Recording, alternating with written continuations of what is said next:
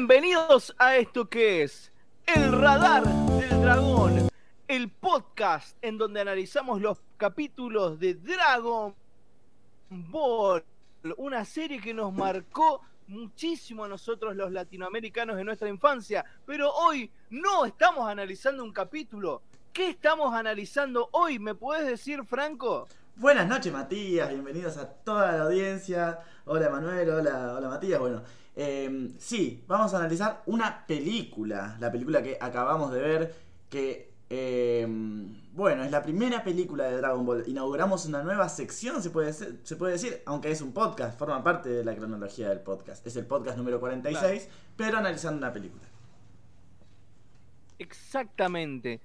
Una, un peliculón, peliculón, peliculón. Bueno, no tan peliculón, pero pues, eh, va bien. Bueno, ahí, Yo estoy- yo estoy ahí difiero. Sí, a mí, a mí me gusta mucho esta película. Eh, creo que entra en top 3 películas preferidas mías de Dragon Ball. Claro. En hay cuatro películas nomás. Bueno, Dragon Ball eh, en Sí, hay cuatro eh, películas Para mí, para mí no, no. Me, me refería Ah, bueno. a, todo, a todo Dragon Ball. Eh, Matías, ¿estás por ahí? Eh, Manuel, perdón. Tiene un nombre parecido. Y no sé, Bueno, si no me presentan, viste, yo estoy esperando, bueno, ahora un musicólogo me va a presentar. no, Ahora vamos no, a presentar no, al gran Emanuel Rivero. No, no, no, no, pelota, ya está, ya me enojé. Eh, a ver, sí, es muy una película, de hecho, a ver, mientras la estaba viendo la vi dos veces esta semana para esta transmisión, una en japonés, otra en latino, y hace años que no la veía, y pensé que me iba a acordar menos de lo que me acordaba, y la verdad la tenía refresca la película. Eh, pero es bonita, es una linda película, me gusta el cambio, algunos cambios que le hacen, pero también podemos destacar el hecho de que el señor Franco recién ahora empezó a seguir el canal de Twitch. Siempre tenés algo para decir, es increíble, boludo. Mirá, es estás increíble. expuesto en la pantalla, ahí encima último dice seguidor. nuevo seguidor, dice encima Es Franquito un Ra- hijo de puta. no Recién- su propio canal. Recién hoy me convencieron, muchachos, de que hacen buen contenido, bueno, vamos, vamos a dar una ayuda, qué sé yo, ¿viste? Se hizo una promesa a sí mismo, hasta que no se considerara el mejor podcast de Latinoamérica no nos iba a seguir. Exactamente. Claro. Eso es ser genuino, viejo. Hijo de puta. El último seguidor es el propio Franco, sí, bueno. Hay que agradecer a los Claro. seguidores de hoy. Estaba como Goku, llegando a tarde a todos lados, viste, para el momento clave. El, 80, y- el seguidor número 85, no es un número. Es un número casual. Faltan 15 nomás. Es verdad. Faltan Sí. 15 para los 100, muchachos. Bueno, das el pie perfecto, Matías, para anunciar que después de este stream, eh, creemos, según las estadísticas de Twitch, que vamos a llegar a ser afiliados, ¿verdad? Vos, vos Ma- Emanuel, que conoces un poco más de. Que, vos que sos del palo, ¿nos podés decir si es así?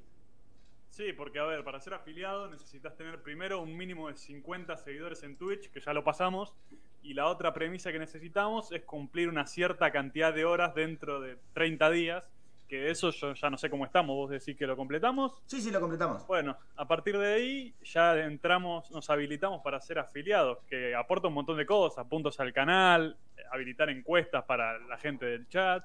¿Nos pueden donar? Sí, nos pueden donar también, obviamente. Y, pero antes, primero vas a tener que llenar papeles a lo loco. Franco, te vas a volver puto haciéndolo. Así que, Eh, qué frase poco deconstruida la tuya. sí, viste, re deconstruida. Pero yo me ambiento, me, me adapto al contexto de la película. claro. En mi época hablábamos así. Este, no se olviden de mencionar la última frase de Goku en esta película, dice Sapo 16 bits. Sí, quédate hasta el final del programa. Vas a tener que fumarte 3 horas de nosotros hablando pelotudeces para que nosotros toquemos este tema de traducciones. Obvio. Obvio. Se me escucha bien porque Obvio. se, se me acaba de romper el micrófono. Lo tengo acá de adorno, ustedes que me ven por, el- por la cámara, Matías y Manuel. Está el pedo. Estoy con el micrófono de la webcam. Si se me escucha bien, Te agradecido. escuchamos perfecto. De hecho, me parece que nunca habilitaste el otro micrófono porque te escucho igual que siempre.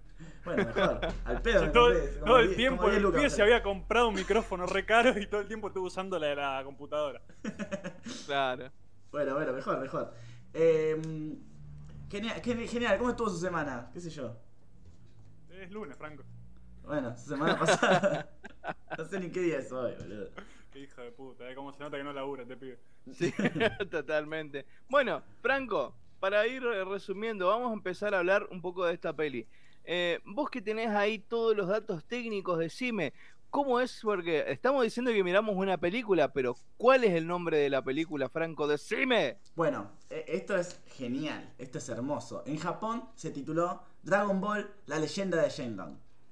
Te estarás preguntando, ¿cómo se tituló en Hispanoamérica? Ah, no, me intriga demasiado. Caete de culo. Dragon Ball, la leyenda de Shenlong.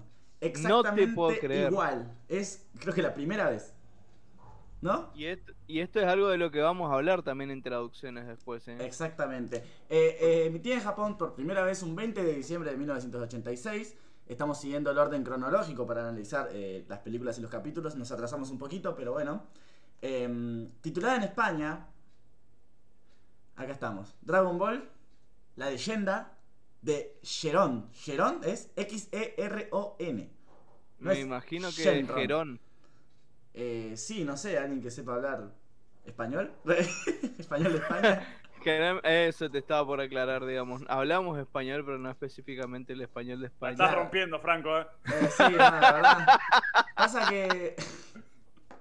Pasa que, bueno, estuve una semana sin, sin trabajar, así que ya perdí el, perdí el ritmo. Eh, Estados Unidos. ¿Cómo Franco, vos siempre estás sin trabajar. Sí, bueno, sin trabajar en el podcast. Eh, en Como dice Estados- Sapo, la leyenda de Perón. La leyenda de Perón, Claro. muy bueno, muy bueno. en muy España bueno. se pronuncia como una pez like. La semana recién empezó, bueno, che. ¿Cómo me están dando la puta que los parió? Ah, qué lindo, bueno. Es una película, hoy estamos más cargados que nunca. Eh, ¿Cómo se tituló en Estados Unidos, Matías?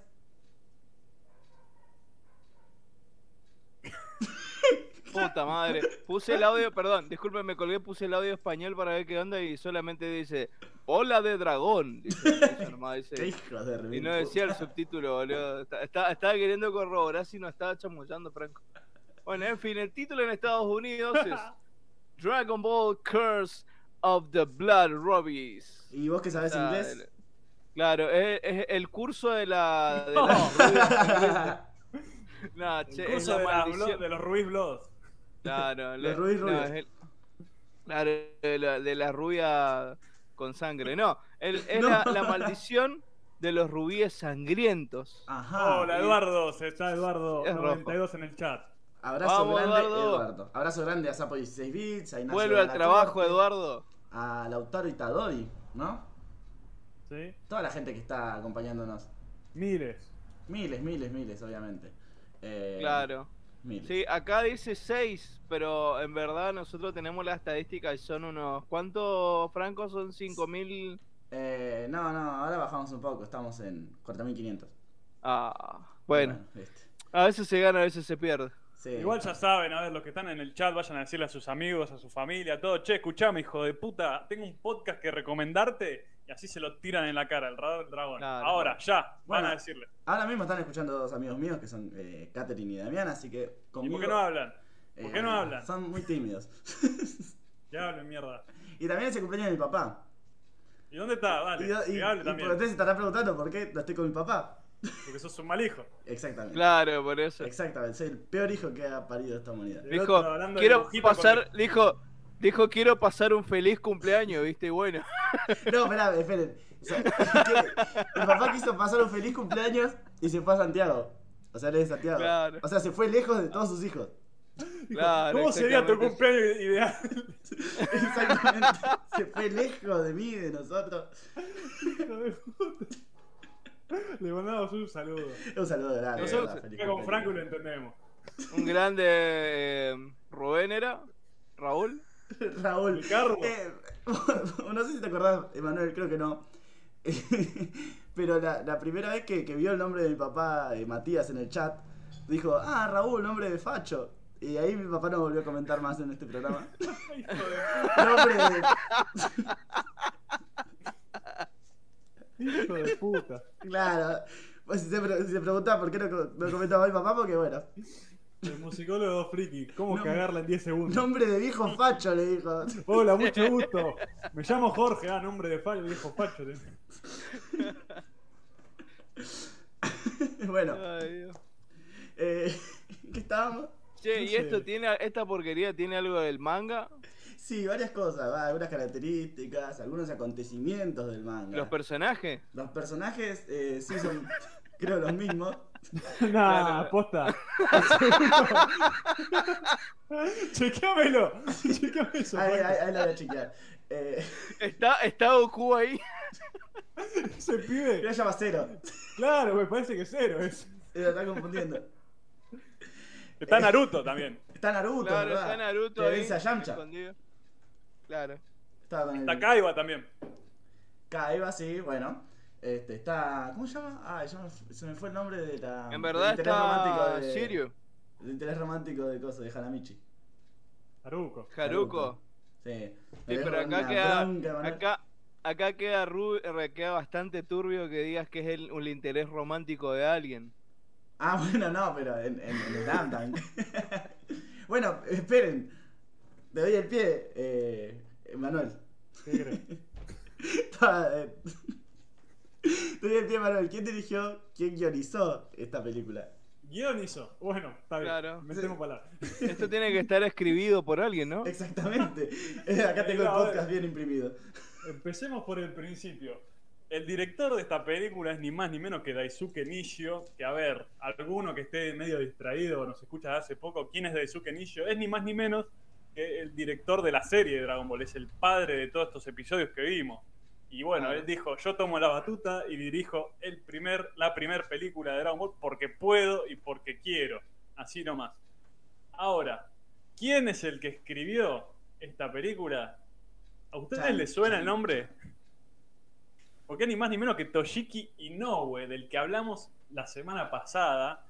Porque Inoue es el que escribió ese episodio tan cancelable, lleno de pedofilia, en la cual Blue, un hombre adulto, se siente atraído por un niño claramente, un pequeño que no debe tener ni, ni cinco años, diría, porque es un robot, así que debe tener meses de edad, lo que hace más agravante el asunto. Bueno, el guionista de esta película es ni más ni menos quien escribió ese adefesio. Eh, ¿Puedo eh, aclarar, Terrible aclarar cochino. algo? Según el diccionario de Oxford, la palabra guionizar existe. Igual- Guionizar. Sí, eh, sí, sí, exactamente. ¿Fuente? no, en serio. bueno, eh, Inoue, Mierda. Slam Dunk, pedofilia. ¿Algún dato más? ¿Daisuke Nisho? No, ya sabemos que no ha dirigido muchos episodios de la serie, pero sí ha dirigido varios.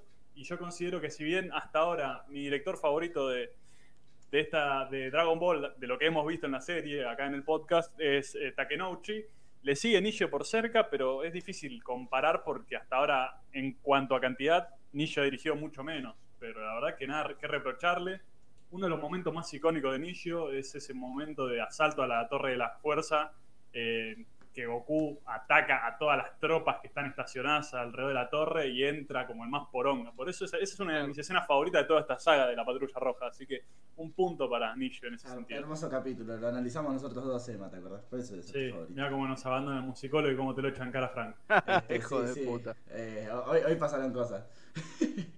hoy se escuchó Matías eh, uniéndose a la llamada ahí. Eh, pongo el Sí. micrófono, no sé qué cosa.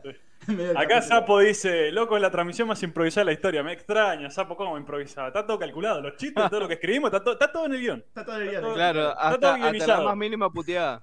Eh, escribido Hasta- también. acá dice colgarse Matías durante 5 segundos, dice acá, por ejemplo. Ah, claro, exactamente. Y acá dejamos 5 segundos de silencio. No, bueno. Claro, eh, glitchear eh, la llamada en...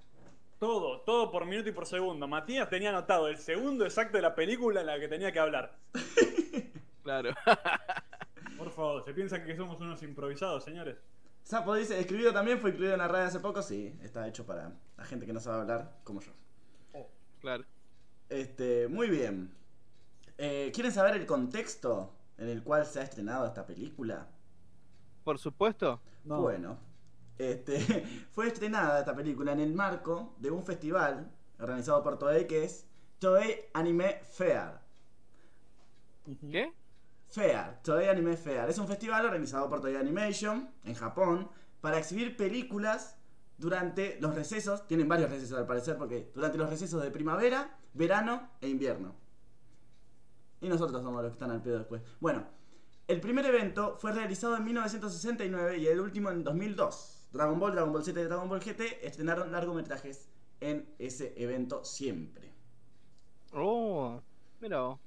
Bueno, Bueno, sí, y esta película Fair. se estrenó el 20 de diciembre del está. 86 en pleno receso de invierno para ellos. exacto. Y en Latinoamérica llegó recién en 1998.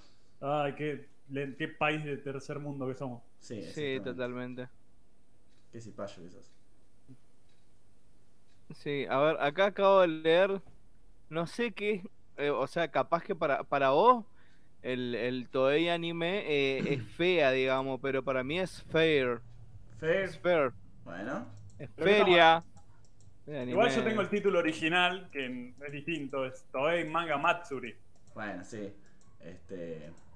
Ah, claro, mirá, en japonés le dicen fea, tenés razón, hiciste la pronunciación japonesa. Qué grande, Franco, está estudiando japonés. Qué gano. Franco. Vamos. No es que- están No descansando, es que no sabe pronunciar, no es que no sabe pronunciar el, el inglés, sino que él lo pronunció en japonés. Claro. Están viendo, Sí, están viendo fíjense, la paja en ojo Acá en la en, en la wiki dice, ¿Qué cosa todo el conocimiento que tiene Franco, la verdad me sorprende cada en- en la wiki eh, dice que la eh, to- Toei Anime Fair, acá se dice Toei, Toei Anime Fea, se dice acá. Exactamente, exactamente. Acá Sapo tira, che, no chequearon nada, muchacho. Nos está tirando mierda, Sapo. Mirá, Sapo, yo no quiero Mirá, decir... ahí tenés sapo, mirá, ahí tenés sapo, fíjate, ahí corroborá lo que dije Franco. Además, mirá, Mirá. mirá, Sapo tiene su propio podcast, los dibujitos podcast. Yo no quiero decir que yo escucho sus episodios y le encuentro errores, pero yo no se los puedo decir porque son todos grabados. Claro, sí Pero no voy por ahí, grabando. no voy por ahí diciendo públicamente, che, Sapo, mirá que me parece que no chequeaste esto, eh. Yo No tengo sé. código, yo tengo código. Y damos un poquito de ventaja nosotros al hacerlo en vivo. Damos lugar al error, ¿no? Claro. El conocimiento se construye entre todos y nosotros respetamos y abrazamos esa idea. Perfecto. Entonces, algo que decía Sapo, ¿no? Era eh, esto de el origen de los personajes de Dragon Ball y sus similitudes con el origen del Mago de Oz. Claro, eh, como Chus, por ejemplo, el baterista, eh, José Andrea. José Andrea, el origen No, de es buena la, idea que puso, planteó Sapo porque es verdad que todos los deseos que, a los que aspiran, en los que están los protagonistas en esta primera búsqueda, ya lo, pudi- lo pueden conseguir por sí mismos sin necesidad de las esferas del dragón, tal cual como fue los deseos o lo que anhelaban los protagonistas del Mago de Oz. Es muy buena la comparación y la analogía que hizo Sapo en el chat durante la película. No sé, yo no vi Mago de Oz. Y bueno, mirad, linda película, es muy linda película, es un clásico. Sí. No vayas a escuchar la música, sino eh, mira la película. Eh, yo no fui a ver a Mago de Oz en vivo, al Teatro Vorterix. Es más, tengo, Es eso. tengo un- una toalla que me tiró No me Mohamed. que me tiró Mohamed, el, No. el violinista de cosas así. Eh, mi, mi viejo se, se- se seca el pelo con, con esa toalla. Qué puerco, qué ordinario. Y bueno, che. Cuando pasé el camarín, no, mentira. Eh, me la tiró del, del escenario, claramente. Ah, No, pero mirate la, mirate la película de Victor Fleming de la década del 30, es muy buena película. Sí, 30, es ¿no? hermoso, digamos. El- El es más, 39. hay, hay, hay un hermoso momento. El, el principio ya es un momento espectacular ya. Es, es, es un momento de transición, es una cosa increíble como lo hicieron en, en como es en cuanto a efectos especiales. Mirá la peli primero y después mirá lo- los making of de la película que son muy interesantes. Hay que, hay que twitcharla. Qué mierda tenía que ver. Twitchale a Franco cuando vos quieras. Cuando tenga tiempo, sí. Twitcharla. Siempre me hacen lo mismo. Yo propongo una idea, sí, hacelo, me dicen. Y sí. Nunca una mano, qué sé yo. No, vos querés que hagamos las cosas por vos, que es otra cosa. Así Sí, estamos. eso es lo peor. Así estamos. ¿Cree que tenemos tiempo para mirar películas todos los días? ¿Qué cree que somos Emma? No, yo te, yo estoy en un momento de, de licencia, señores, justamente porque no me dan los tiempos. Pobre Emma. Y sí, pobre yo.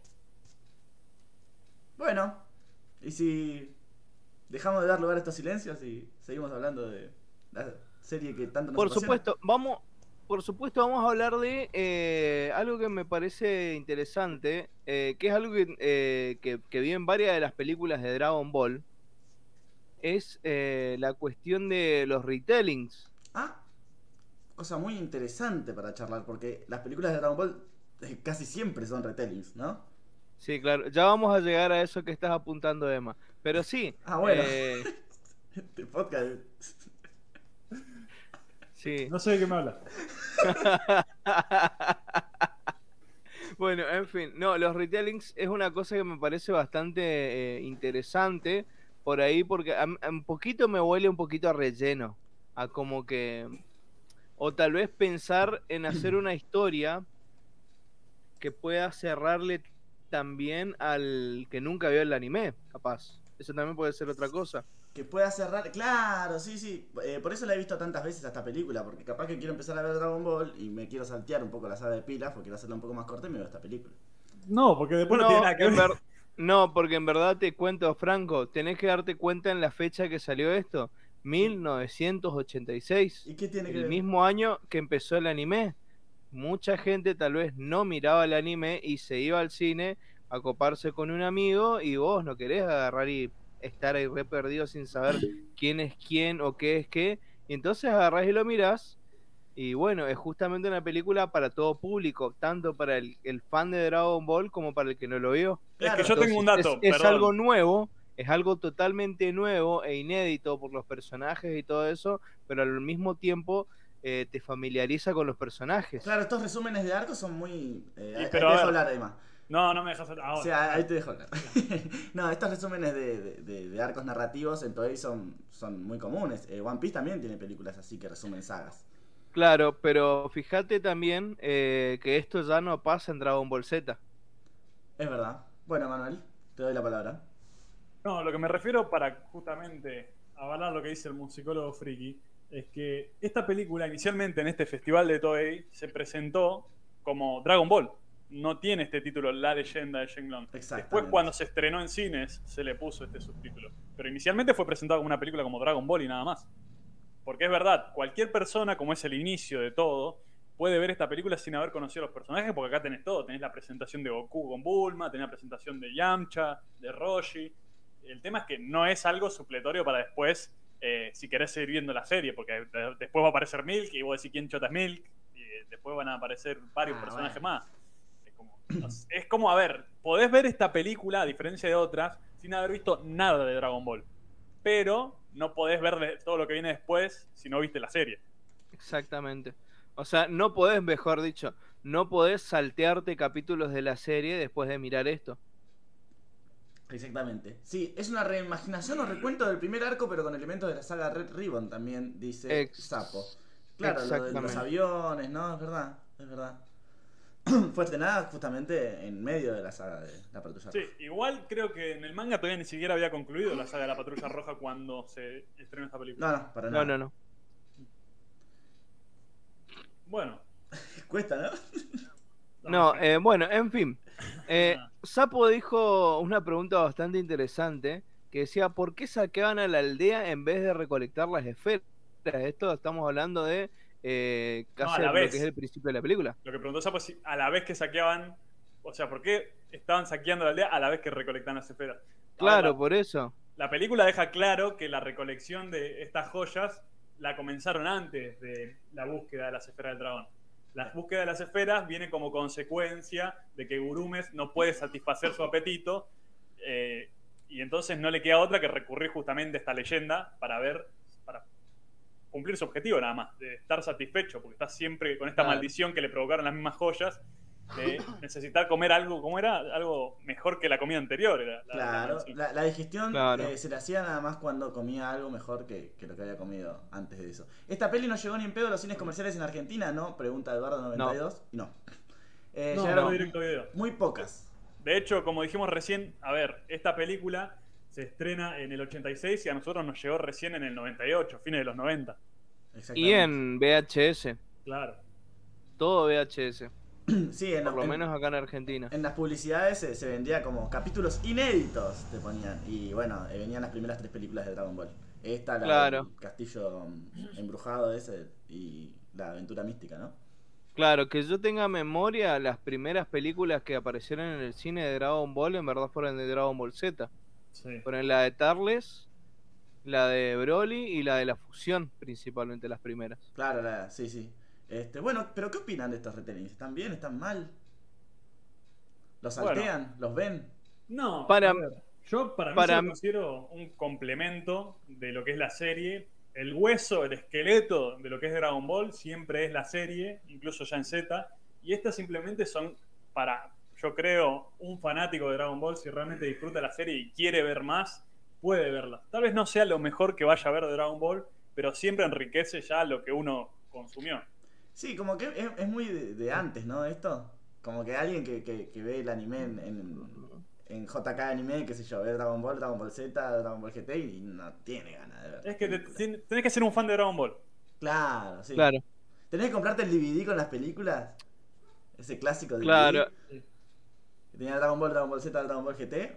O sea, todas las películas, eran 22, Claro. 23 películas. Este, para mí viene de la mano con eso. Claro. Igual, estas películas también hay que tener en cuenta nuevamente el contexto en el que se hicieron. No se hicieron tanto en un contexto de pensar a futuro, sino en una cuestión eh, del presente, justamente para poder presentar a, a los personajes, digamos. Justamente es lo que veníamos diciendo recién. Para mí, por ejemplo, los retellings que están hechos justamente en esta época de Dragon Ball están bien. Y lo mismo, eh, esta la de Devuélveme a mi Gohan, la primera de Dragon Ball, que creo que fue la única que, que tuvo una especie de, de reinicio, por así decir. También es una que está bien porque estaba muy fresco todavía lo de Dragon Ball. Y después ya como ya todo el mundo conocía a todos los personajes, le mandaban fruta nomás a las otras películas. Que era algo bastante copado. Ah, de hecho, eh, me acordé, pero no, después no me voy a acordar de eso. Voy a hablar de, de eso.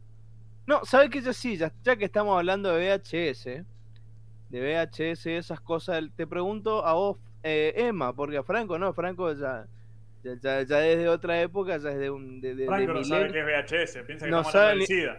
no debe saber. Oye, está tremendo, Manuel, ¿eh? La No, Emma, Emma, te pregunto, en la primaria, cuando ustedes iban a la escuela, la primaria, ¿ustedes a veces les hacían mirar películas eh, en VHS en la escuela? Sí, de hecho, yo me acuerdo que en el jardín, mirá qué viejo que estamos, en el jardín había un día que podíamos llevar nuestro VHS, íbamos rotando los, los compañeritos, viste, que iban eligiendo las películas. Y podía llevar cada uno un VHS y ver la película todos juntos. Me acuerdo que a mí me gustaba. Sí, yo, la verdad, me encantaba eso. No me acuerdo, yo me acuerdo que tenía eh, películas de Dragon Ball, pero no me acuerdo, yo, yo recuerdo haber llevado alguna de Dragon Ball, pero no recuerdo cuál.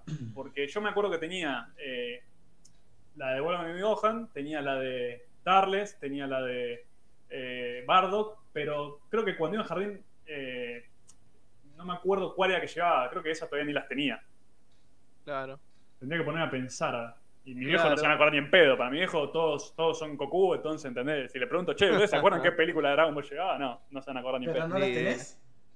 No, de hecho hace cuando me mudé hace poco, hace más de un año de lo de mis viejos, y empecé a vaciar todo, encontré el VHS de Bardock, pero el resto no las encontré. Ah, qué. Una lástima, che. Sí. No, sí, justamente te iba a contar de eso. No sé si alguno en el público eh, tuvo esas mismas experiencias, digamos, en, en, la primaria, eh, que les hacían mirar eh, las pelis, digamos. Porque, por ejemplo, yo me acuerdo, no sé si fue esta película o fue otra película de estas con retelling de Dragon Ball que habíamos visto justamente en VHS en la biblioteca de la escuela. Porque en la biblioteca de la escuela tenía, bueno, obviamente, la biblioteca, pero también tenía tipo su sala de proyección, entre comillas, que no era una sala de proyección, tenían una tele de, de, de 20 pulgadas, 21 pulgadas, no era tan grande tampoco, y un VHS, y ahí nos ponían eh, película para que nos jugamos la bola un rato. Claro. Y, Claro. y eso estaba buenísimo. ¿Pero eran caros los VHS? ¿O también podías comprar un VHS trucho? Eh, VHS trucho lo podías hacer vos también. Ah, mira vos, qué, qué bueno. Sí, sí. Bueno, claro, si vos tenías, claro, si vos tenías plata, ponele, y tenías eh, dos videocaseteras, Sí. podías reproducir una y con la otra comprabas un VHS virgen y la copiabas. Eh, pero ¿Qué ¿quién me tiene valía? videocasetera? Eh, mi tío tenía boludo, Eh, Mi tío tenía- dos VHS, lo que pasa es que rico. justamente lo que, capa- lo que pasa es que él justamente reparaba y había veces que la gente dejaba nomás y, Ah, y le, no le podía arreglar. Para mí que Ponele decía, que no, esto lo tira No, es tío", que- y se la quedaba. No, Esta no- clásica tío pintaba que el tenía- tenía de cuatro, ponerle de cuatro o cinco que dejaban tirado por ahí, él podía hacer uno, ponerle Ah. entre cuatro o cinco juntando el repuesto y mi tío arreglaba, porque mi tío era técnico en todo lo que era cosas electrónicas. Bueno, acá Sapo dice, lo más común es grabar de la tele o truchar la que alquilar de videoclub. Bueno, de la tele sí. Yo los precios Claro. no los recuerdo porque la verdad yo era chico cuando, o sea, a ver, consumí mucho VHS, pero no era que ponía la plata para ir a comprar. Entonces no me acuerdo cuánto salía un VHS. Sí me acuerdo cuánto salía alquilarlo, porque era también iba mucho a videoclub. Eh, Me acuerdo cuando iba era dos pesos el alquiler. Creo que Sí, era por sí, ahí. sí. Eh, Dos pesos. Dos Un dólares. montón, boludo. ¿Qué te pensás? Sí, es un montón. Dos pesos son dos dólares, muchachos. O sea, serían, Vamos, serían como cuatro, serían 400 pesos de ahora. Los Imagínense. Años, los años pagar- locos. Imagínense pagar 400 pesos para tener una película un día o dos y después lo devolvés, digamos. Un VHS Claro. te salía 1,50. ¿Cómo que te salía 1,50? Ah, sapo? Vos estás hablando de. Del No sé, capaz. Del 84. No, pero capaz No, que está hablando del VHS Justamente el Virgen. 84 no, estábamos como en hiperinflación, está la austral, la mano poder. Claro. Ah, verdad. Alquiler Exactamente. No, me- 2,50 y promo 4 pesos. Ahí está. el Claro, sí, sí, sí. Eh, acá Eduardo dice, me vino a la cabeza la música de Gatti Video. Yo te pregunto, Franco, ¿vos sabés lo que es Gatti Video? No, pero me inquieta porque encima dice música de telo viejo. Después. Claro. No. Hermoso. ¿Qué es un puticlub?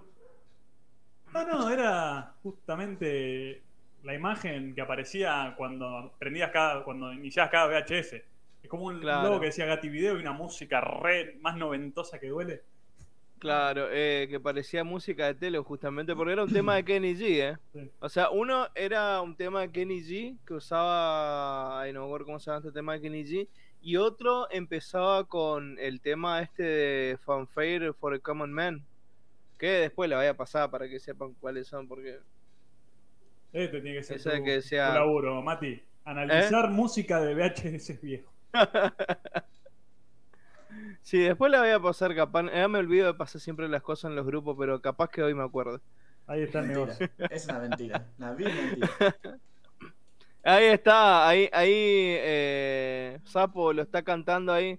Eh, ¿Te suena la melodía, Franco? Me parece que sí, me parece que sí. Clari- clarita la cuenta. Clarita la cuenta, exactamente. Bueno, Ay, Dios mío. A ver, yo les pregunto simplemente para concluir esto. Primero, Franco, ¿retelling sí o retelling no? Sí, sí, sin dudas. ¿Y vos, Mati? ¿Sí o no? En no el- te quiero escuchar En el argumentar. contexto, sí, No, no, siempre esa tibieza aclarando. Sí. obvio. Hija. ¿Vos? Yo te- No, yo estoy de acuerdo. Sí. Yo sí, yo sí. Ah, bueno. Sí, retelling está bien. Además me gusta sí. esta película. No digo, está en mi top 4 de películas de Dragon Ball. Qué tarado que sos. Hay cuatro películas nomás además de Dragon Ball. Y por eso. Ah, encima él sí lo afirma. Ah, que- No, no te diga más. boludo. No, boludo, si, si a Franco le pregunté hoy y le dije. Bueno, por eso, Está mi top 4, pero el- Ahí está el chiste. ya lo sé, boludo. Siento Wolf Castle ahí adelante de la, de la gente. Ahí está el chiste. Che, ¿qué opinan de, de, de la. ¿Cómo se llama esto? Del overlay. Está lindo, ¿no? Preguntarle al público, no, no ustedes, no vos no. ¿Y por qué Nos estás mirando a nosotros. Este, dice Executive. Oh, Dios mío, ¿cómo van a cargar con el inglés, no? ¿Cómo dice? ¿Qué dice Matías? Executive Producer. Ah, ya me trae yo. Executive Producers. Exactamente. Eh, clarita, clarito todo.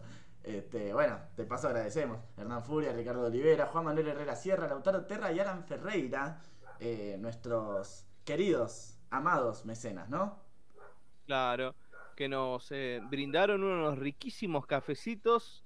En, eh, ¿A través de dónde, Franco? Sí, a través de cafecito.app, eh, los, que, los que son de Argentina, y a través de. ¿Qué página los que son del exterior? Coffee.com. Exactamente, ahora mismo le vamos a pedir a nuestro querido bot que eh, ponga por favor los links para poder donar al que quiera, al que guste, a este hermoso proyecto, ¿no? Claro, sí. También igual acá en la descripción del, del, del video lo pueden ver. Están los, los iconos, todo para que puedan cliquear y verlo. Así que...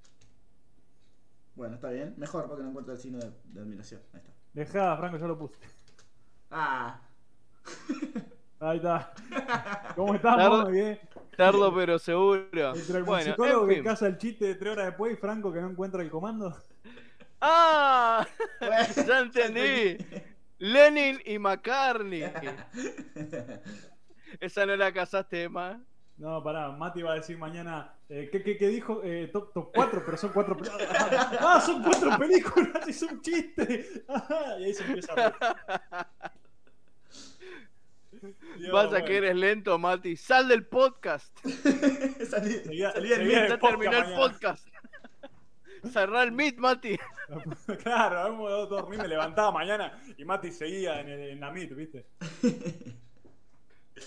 Eh, bueno, Bueno. le- les traigo una curiosidad si quieren, así para pasar el rato de puente, te las pongo. Te la pongo de puente. Que el Ponela plot de puente. de esta película, el plot del guion de esta película, sirvió de inspiración para esa truchada taiwanesa live action de Dragon Ball, La magia comienza, que la vamos a ver seguramente, ¿no? ¿No? Bueno, no. Sí, la vas a ver, Franco. No. Nada, nada, seguramente no. La vas a ver, la vas a ver. eh, ¿cómo, cómo la vas a ver, Franco? ¿La vas a ver en su idioma original o la vas a ver doblada? No, eh, Matías, no, no. ¿Qué? Qué chiste más básico. Estamos, Bueno, sí, en estamos muy básicos con los chistes, me parece hoy, ¿eh? Hago cargo también. Igual, más allá del chiste, muy buen doblaje tiene. Epa. Sí, eso sí. No, posta. Eh, eh, bueno, Go- en fin. Goku es eh, Irwin Dayan, boludo, que es la voz de, de No. Yugi. Claro. Eh, ¿Qué truchada taiwanesa? Pregunta Sapo 16 bits. Bueno, es un live action eh, me- eh, pirata que se hizo en Taiwán. Que de hecho le cambiaron los nombres a los personajes principales, ¿no? La verdad que no me acuerdo. ¿Sí? Eh, no, Goku no. Goku se llamaba Goku. Claro. Este, bueno, capaz que A no. Bulma, los demás creo que sí les cambiaron el nombre, pero Goku se llamaba Goku. Este, bueno, Sí, bueno. Que, capaz que en el eh, doblaje no. No le cambiaron, pero en, en japonés sí. Qué sé yo. No, Taiwanés. Te diría que en el original Goku era. Me parece que Goku se sí. igual, pero en el resto sí le cambiaban los nombres. Bueno, eh, esta película encima fue restaurada en CGI en 2007. Acá Sapo pregunta, porque la pre- ¿En serio? Sapo, me extraña que vos no la conozcas. La película se llama, buscala como Dragon Ball, la magia comienza. Esa. Yo la vi, está buena, dice Max Power. Bueno, genial. Es que es, una película que yo vi en la tele, tipo ISAT, viste, así. En Isat, en el, en el que conducía Casero. Claro, la El enganchás así. de. El de. Ah, ¿cómo era el. Bueno, ese de artes marciales que hacía. Bueno. Sí, eh, ah, yo también, no me acuerdo. No, la, la si animada, tenía claro, la animada Super Kid, que es un Goku con pelo rojo. un pseudo Goku. Es ahí más, el está. Está acá en YouTube, de hecho. Bueno, sí, un día la podemos ver. no Ahí te está, digo- Karate Forever, gracias. No te digo analizarla, Eh, pero verla podemos verla, ¿no? En algún momento falopa. Sí. Claro, en un momento que nos estemos falopeando. Sí, es verdad. Estaría bueno un stream falopeados mirando Dragon Ball, la magia comienza. Pero prometieron el mejor programa del año, loco. Yo no prometí nunca eso, jamás. ¿Quién lo dijo? Búsquenlo y asesínenlo. Exactamente. Y si fui yo, estoy orgulloso de mí por haberles mentido a todos. Ahí está la peli para el que la quiera mirar. Está mejor que Dragon Ball Evolution, dice. Eh, es mucho mejor que Dragon Ball Evolution porque encima lo tenés a Yui ahí haciendo de Goku. Además, visualmente es, es re falopa, pero aún así visualmente es mucho, mejor, es mucho más fiel que Dragon Ball Evolution. Es Sí, más es fiel verdad. que Dragon Ball Evolution. Es verdad, pero fue remasterizada en CGI, eso quiero ver cómo quedó. ¿Cómo remasterizado en CGI? Sí, boludo? le agregaron cosas de CGI. Le agregaron Ewoks. ¿Qué sé yo? Eso dice la wiki. Por eso, habría que Pero vos no chequeás las cosas, Franco. Y que tanto no había chequeado. no fuiste a buscar- ¿De, qué- de No, qué no, se no. llama? ¿De qué No, se no, llama? no. ¿De ¿Qué estamos analizando? ¿La película no, número uno? No sí estamos leo. analizando Dragon Ball, la Yo sí, leo, corazón. yo sí leo en Wikipedia que fue remasterizada con CGI y no encuentro, no encuentro esa película en CGI y la veo, no afirmo eso. Me lo guardo Mirá, Y cuando la vea acá así- dice Sapo, mirá, Sapo, te agradezco, la remasterizaron y agregaron CGI, ¿ves? Sapo está, para mí Sapo está drogado. Sapo está falopeado. Está Acá drogado, todos estamos, dice, todos este Voy a, voy a pelearle por pelear y cuando haya una disputa me voy a poner en uno de los dos lados porque sí, aunque no esté escuchando nada de lo que están diciendo. Ah, la remasterizaron y agregaron CGI. Remasterizada CGI no existe. Qué técnicos que estamos, Dios mío. Claro, Sapo, eso no estaba por decir. 46 Pero igual no, programas no la estoy encontrando, ¿eh? Bueno, ahora después la busco y voy a mandar el link para cerrarles el- la boca a todos. No, no es cerrar la boca, es confirmar lo que estás afirmando, nada más. Yo, ¿cuándo, cuándo te trajo la información no fidedigna? ¿Te Y mandé? la voz de Hoy. Patricio, ¿te acordás? Ah, bueno, sí, esa es una mancha que llevo en mi historial. Esa Claro, mancha es- no se esa borra mancha más. no se borra. Bueno, Digamos, eh, vamos a empezar a hablar eh, de lo que eran, eh, por ejemplo, hablando del retelling, ¿no? Eh, se dieron cuenta que hay varias como escenas que se saltearon por ahí, pero por el bien de la trama, ¿no? Por ejemplo, eh, la parte en la que Goku se pone en bolas, por ejemplo.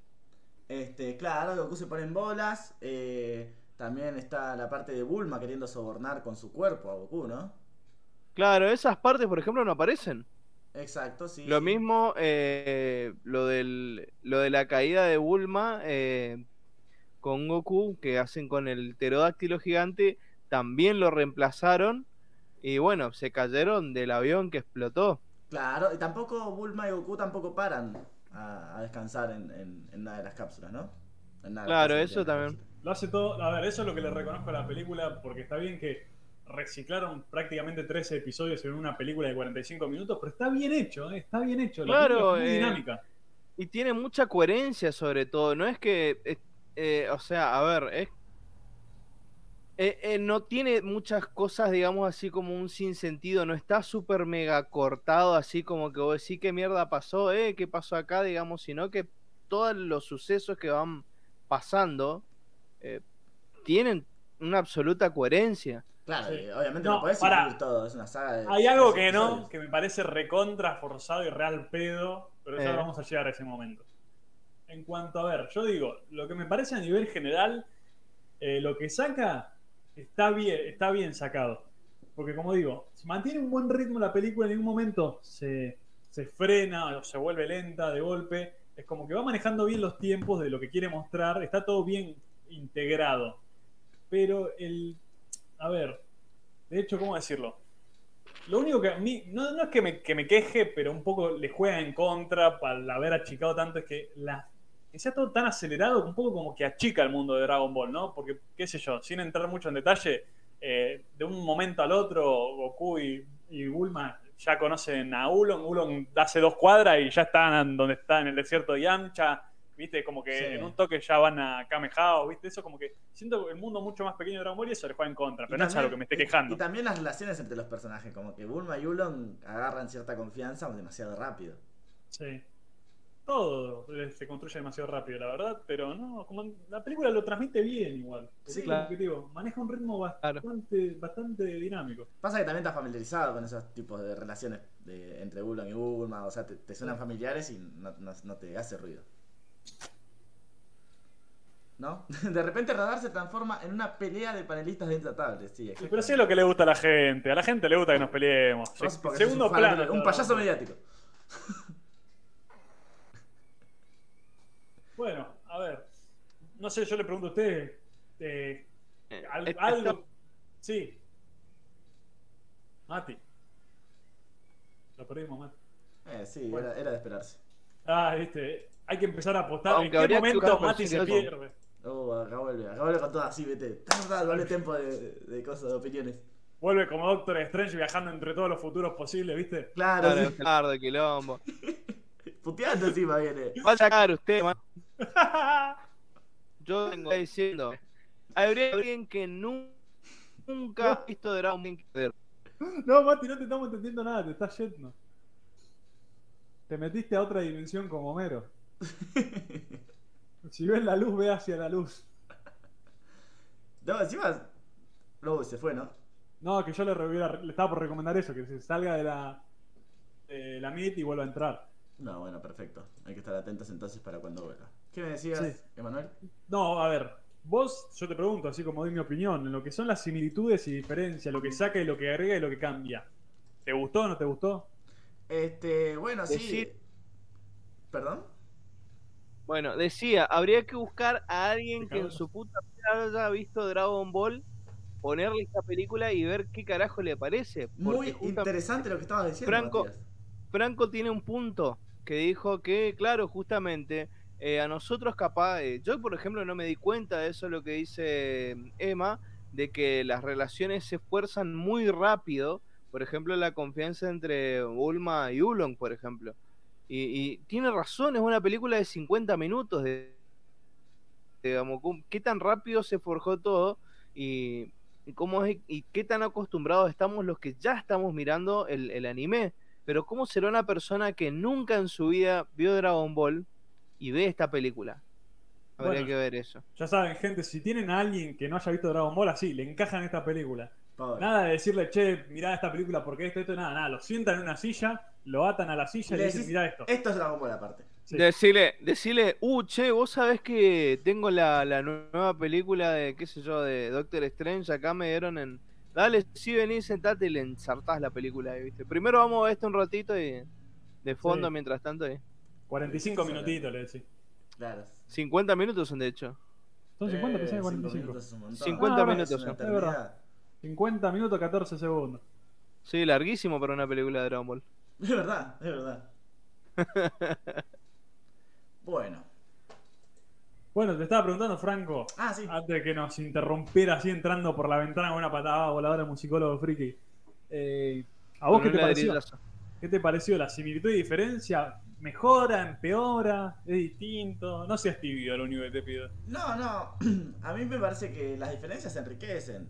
Eh, es una forma distinta de, de contar. Es, es presentar, presentar un nuevo villano. Bueno, eso lo vamos a hablar después. Eh, el personaje de Panji, para mí no, no está mal. Este, esa, esa es mi respuesta. Para nada tibia. Ponele. Eh, pero bastante corta. Y bueno, flaco. Claro. Acá Sapo pregunta, ¿queda la peli en videos? No, Sapo, la verdad que no. Justamente para evitar cualquier problema, lo que son las transmisiones las borramos y solamente dejamos eh, lo que es el análisis. Igual si en algún momento requerís de esta película o cualquier otra, avisanos y te la pasamos, te pasamos el link Claro. de donde la podés comprar. Exactamente, obviamente. Guiño, guiño. Así que, bueno, ahora hablemos un toque del doblaje que tiene una historia bastante particular para el que no la sepa. Esta película, como dijimos, un poco insinuamos eh, más, a- más temprano en la transmisión, eh, llegó a Latinoamérica mucho después de lo que fue la transmisión en Japón. La película se transmitió a fines del 86 y acá a Latinoamérica llegó en el 98, cuando ya se había, creo que ya se había terminado de doblar Dragon Ball Z. Claro, sí, sí, sí. Por Eh, eso, esta película tiene una evolución notoria en lo que es la serie hacia donde vamos con el análisis. Y se nota también por algunos cambios de voces de algunos personajes que no son las voces que tienen en Dragon Ball, sino que eh, en Dragon Ball Z. Sí, yo lo, tengo, yo lo tengo apuntado. Si querés, lo hago rapidito. Son cinco personajes. Dale. Bueno, Yamcha, que eh, los primeros 60 capítulos fue doblado por Jesús Barrero, pasó a ser la voz de Ricardo Mendoza. Eh, Ulon, eh, que era la voz de Ernesto Lezama durante los primeros 60 capítulos también, pasó a ser de Arturo Mercado. Puar, que era de Jesús Barrero también, eh, pasó a ser de Cristina Camargo. Eh, Umigame, el gran Germán López, el que dobló a la, tortuga marina, pasó de a- para Arturo Mercado también el papel, mirá. Y quizás el más notorio, ¿no? El, el cambio más notorio, que es el narrador, que pasó de ser Carlos Becerril a José Pepe Labat. Al que más. Incomparable. Incomparable el, el cambio. A- a mí me Impresionante. parece- a mí me encanta José Labat, me encanta. Pero Carlitos Becerril le da ese tono aventurero, ¿eh? No- Para alguno que no sepa, bueno, la voz de Puar, que es ni más ni menos que número 18, la más conocida, la voz de Z. Claro, sí, sí. Claro. Exactamente. Este, no, para mí, eh, yo, yo banco a Carlos Becerril, eh, pero para la etapa de Dragon Ball. No, Es que- no, me- no me hubiese caído mal que esté en esta película. No, para mí, a ver, yo no los quiero comparar, yo más bien diría que Becerril es sinónimo de Dragon Ball y No es sinónimo de, es sinónimo de Dragon Ball Z, es como así los asocio cuando escucho sus voces. Claro. Sí, sí, eh, Carlitos Becerril no, no retomó más el papel después de los primeros Claro. 60 capítulos de Dragon Ball. Una lástima, pero bueno. Claro. A mí me, Eh, bueno, a mí me hubiera Una, gustado. una, una cosa que me pareció muy interesante, que le, le hablé mucho en el, en el chat a ustedes, pero le comento a la gente, es que si ven la película, eh, si la ven otra vez, se van a dar cuenta que Goku al principio no suena como Goku, sino que suena mucho más aniñado y tiene esos quiebres en la voz. Que es muy ¿Cómo? Gohan. Es muy Gohan, eso Yo era lo que estaba por decir. Perdónenme que disienta con usted. Yo no diría que es muy Gohan, sino que es más bien la evolución de, de Laura Torres a lo largo de esta franquicia, porque de hecho, a ver, yo no la noto muy distinta a lo que será después la voz de Goten, que Goten tiene una personalidad mucho más parecida a este Goku que a Gohan, y también el mismo Goku de Dragon Ball GT me parece que suena muy parecido a este. Por eso yo no diría que es muy Gohan, diría más bien que simplemente que Laura Torres tuvo como tiene mucha más experiencia doblando en Dragon Ball y es como que eso le dio un poco más de, de experiencia y libertad para darle un, más su toque al personaje. Sí, igual, yo la veo más a mitad de la película, un poquito más, que recobra un poco la voz de lo que fue el Goku desde el principio. Porque la voz de, para mí, la voz de Gohan es demasiado niñada y eso vos te das cuenta cuando ves Dragon Ball Z, eh, que llega una parte, justamente la saga de Cell, y no, no habla de la misma manera, ni en pedo. Claro, Ni en de- pedo. la- la voz Por ejemplo, una es cosa muy. Claro, una cosa que utiliza eh, para Gohan se nota que utiliza eh, un paladar mucho más alto. Sí, pero O sea, ver, se va vos- mucho al paladar más alto y queda demasiado fino. En cambio, Goku tiene un toquecito, un toquecito más de pecho, no tanto paladar. Pero y a ver, en el caso también, otra cosa, otro detalle importante, está en el quiebre de las voces. El quiebre de la voz es un toque muy infantil. No, pero a ver, digamos. yo te digo, mira, yo no lo compararía con ese Gohan porque justamente ese Gohan es más grande que, eh, en teoría, ¿no? Que este Goku. O sea, No. por lo menos te lo ya sé, ya sé que en No edad tiene- ya sé, pero No, el porque personaje- es, es más, este Goku es más viejo que el ya Gohan sé, de sí, la ya saga sé, de sí, sí, pero compararlos a los dos, si te dan una foto de los dos, vas a decir quién- quién es más grande y quién es más chico. Yo no me refiero a eso, me refiero justamente que el personaje, cómo evoluciona el de Gohan en la saga de Cell es mucho más maduro que este Goku, que Goten y que Goku de Dragon Ball GT. El tono que requieren para ese Gohan en esa situación es otro, por eso yo no lo pondría como ejemplo. Nada más. Bueno, digamos, yo lo veo de esa manera. Yo lo veo como que Laura en ese momento estaba eh, muy en ese momento de, de grabar a ese Gohan. No sé qué tanto al, al, al Gohan de. Al Gohan grande lo veo más como la voz de Gohan chiquito, como que estaba en la seguidilla de grabar y grabar y grabar y le dijeron, bueno, eh, lo grabás de vuelta a Goku para esta película, bueno, dale, qué sé yo, y le siguió derecho, digamos. O, o la otra teoría es que como se manejan los estudios de doblaje, a la mitad de la grabación le dijeron a Laura, che, boluda, no es Gohan, es Goku, ¿eh? Ah, ¿cómo que Goku que estoy grabando? Y ahí cambió el tono. Claro, le, le, tira- le tiraron así, no, sigue para Dragon Ball, nomás lee esto, así, sin los nombres de personaje, nada, sin la hora, sin decir grabando el final primero, uy, sospecha. Claro, la mina pensó, "¿Cómo? no, yo estaba grabando la saga de Freezer. Claro, ¿viste? No, yo, yo opino lo, lo mismo que vos, Matías, y no tengo nada más para agregar. Pero solamente eh, te banco.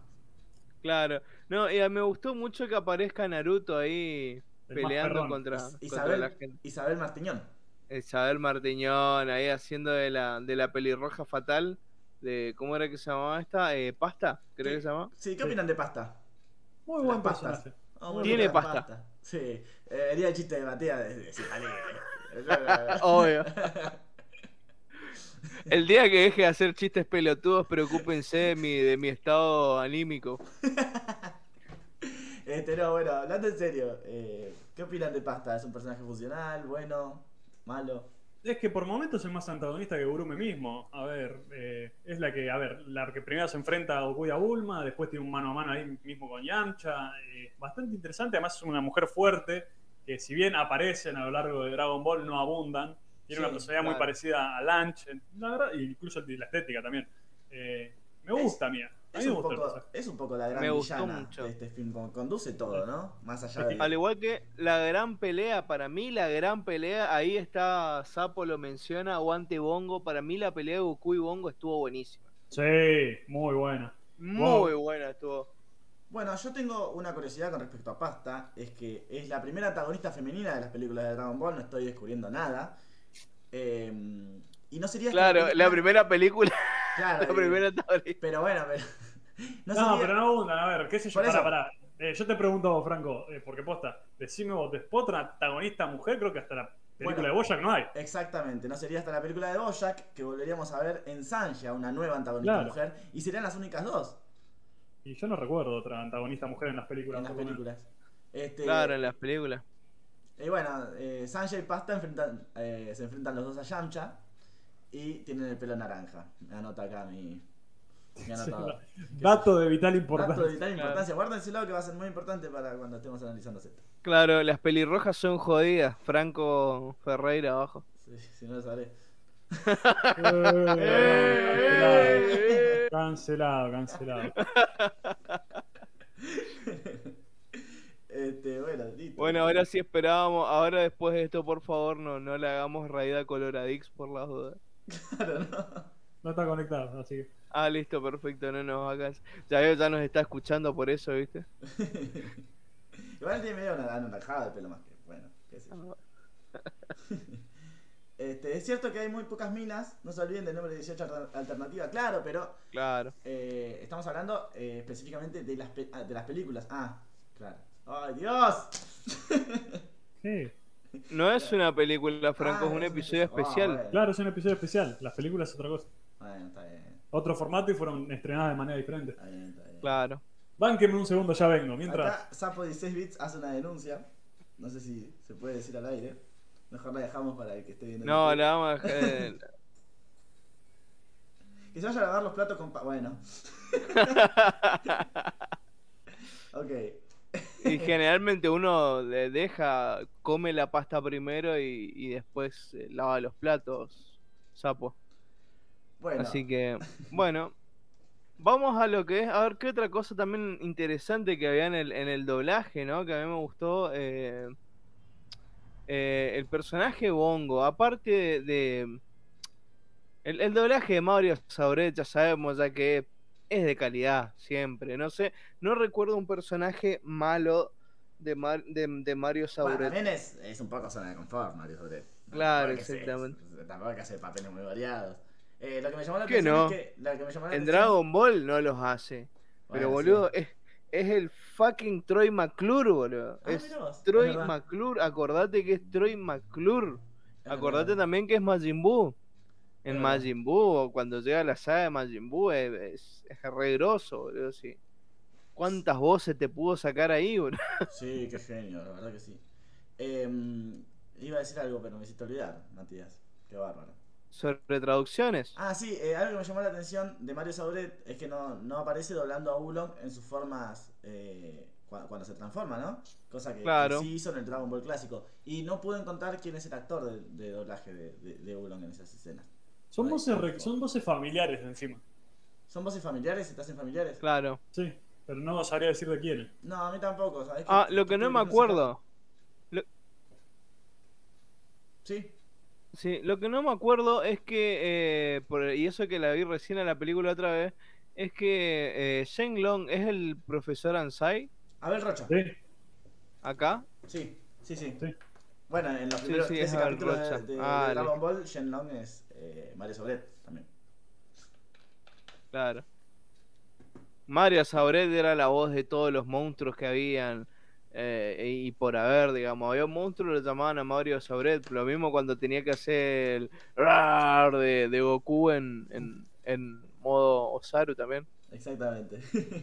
Eh, yo les pregunto a ustedes, Bueno. un poquito con lo que es la película en sí, la estructura que ya habíamos mencionado, que para mí está bastante bien. Yo sé que hacer un retelling muchas veces, no sé, vos entras a las páginas de reseña, este tipo de películas, y después hay mucha crítica negativa. Pero supongamos, como bien estamos haciendo el juego, de que no existe Dragon Ball y esto es lo primero que vemos, la película como, como en sí funciona, funciona muy bien, es una buena película en sí, si discriminás que es un retelling de algo que ya se ha visto y todo eso. Eh, y el inicio, está, eh, para mí lo presenta muy bien desde la estructura narrativa, porque primero te presenta el conflicto de- y el antagonista del principio. Te deja bien claro cuál es el problema que se va a tratar durante toda la película. Que, a ver, recordemos, la vimos recién. Es el, te muestran cómo la, están destruyendo unos soldados una aldea, te muestra cómo hay gente que está siendo perjudicada y también te muestran los motivos por los cuales y quién está destruyendo la aldea. claro, un Goku, un protagonista apareciendo en el minuto 7. Sí, porque no es necesario que aparezca, porque a ver, lo que priorizan eh, tanto Nishio como el guionista es presentarle primero el conflicto, lo que me parece perfecto porque es una película muy breve y tenés que presentar inmediatamente de qué va a tratar. A ver, hay otras películas que duran una hora y media, dos horas o más, que sí se pueden tomar el tiempo para presentar el problema central, el eje de la película. Por eso que inicie con eso, para mí está perfecto. Sí, es bastante interesante, digamos, la, la forma en la que se plantea la, la estructura de la película. Me pasa que sí, como es corta, digamos, tiene que empezar con el desarrollo Sí. y dejar la introducción para después. Eso es bastante, bastante interesante. Es que quedaría muy, a ver, quedaría muy artificial si vos primero presentás a Goku con Bulma, porque ahí tendrías que frenar un momento para volver a la aldea después volver otra vez con Goku y Bulma para mostrarte cómo le roban la esfera, para después volver a otra vez a Goku cuando se encuentra con esta pibita. Es como se volvería bastante caótico, por eso eh, me parece que está muy bien armada la película. No, Sí. es, no, no es simplemente algo que está, es un retelling y nada más, está bien construida. ¿Sabes qué me hiciste pensar? No sé si ustedes vieron la película esta Moonwalker No. de Michael Jackson. No, no la vi. Jackson. Bueno, hacen bien. no, es bastante caótica que parece que no sabe ni para dónde van y el conflicto, hay conflicto recién a los minutos treinta y pico, cuarenta y pico por ahí, eh, después del tema de Smooth Criminal y nada, y, y el villano aparece al final, o sea, muy, Ah. muy, muy raro fue eso, fue muy, fue muy loco primero, eh, una cosa que no tiene ni pies ni cabeza. Es que un montón de películas, con grandes películas con millones y millones de presupuesto en Hollywood que son un desastre de montaje. Parece que fueron hechos con alguien que está haciendo el CBC de edición de sonido y video en la UBA, no sé. Claro, ponele. O menos, o alguien que nunca en su vida vio una película. Claro, alguien que buscó un tutorial en YouTube. Claro, exactamente. No, pero qué horror esa película. Pero bueno, volviendo a la película de Dragon Ball, sí, la forma en que, en que presentaron los villanos a mí también me encantó, digamos, o sea, eh, y es todo demasiado claro, ¿viste? O sea, no es que es una cosa súper misteriosa, no. Dicen que están buscando las esferas del dragón, eh, dicen que están destruyendo todo, ¿por qué? Porque están, eh, sí, pero más, más lindo que las flores, reducen acá lo- los rubíes y muestran los rubíes, entonces vos ya caes, ya claro, los villanos están haciendo miércoles y, y siguen las órdenes del rey Gurumi, listo, ya te tiraron el nombre del villano principal. Acá, Sapo dice, tengo que hacer un disclaimer. Moonwalker fue un rejunte de videoclips ya grabados y decidieron hacer un largometraje.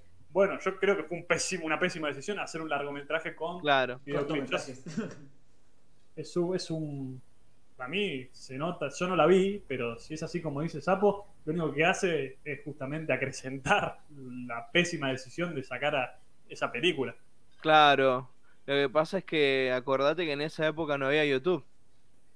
Sea, ahí va. Y tenía que, tenían que vender eh, los videos y todas esas cosas de, de alguna manera. A mí se me hace que es así, porque realmente hoy en día es bastante común.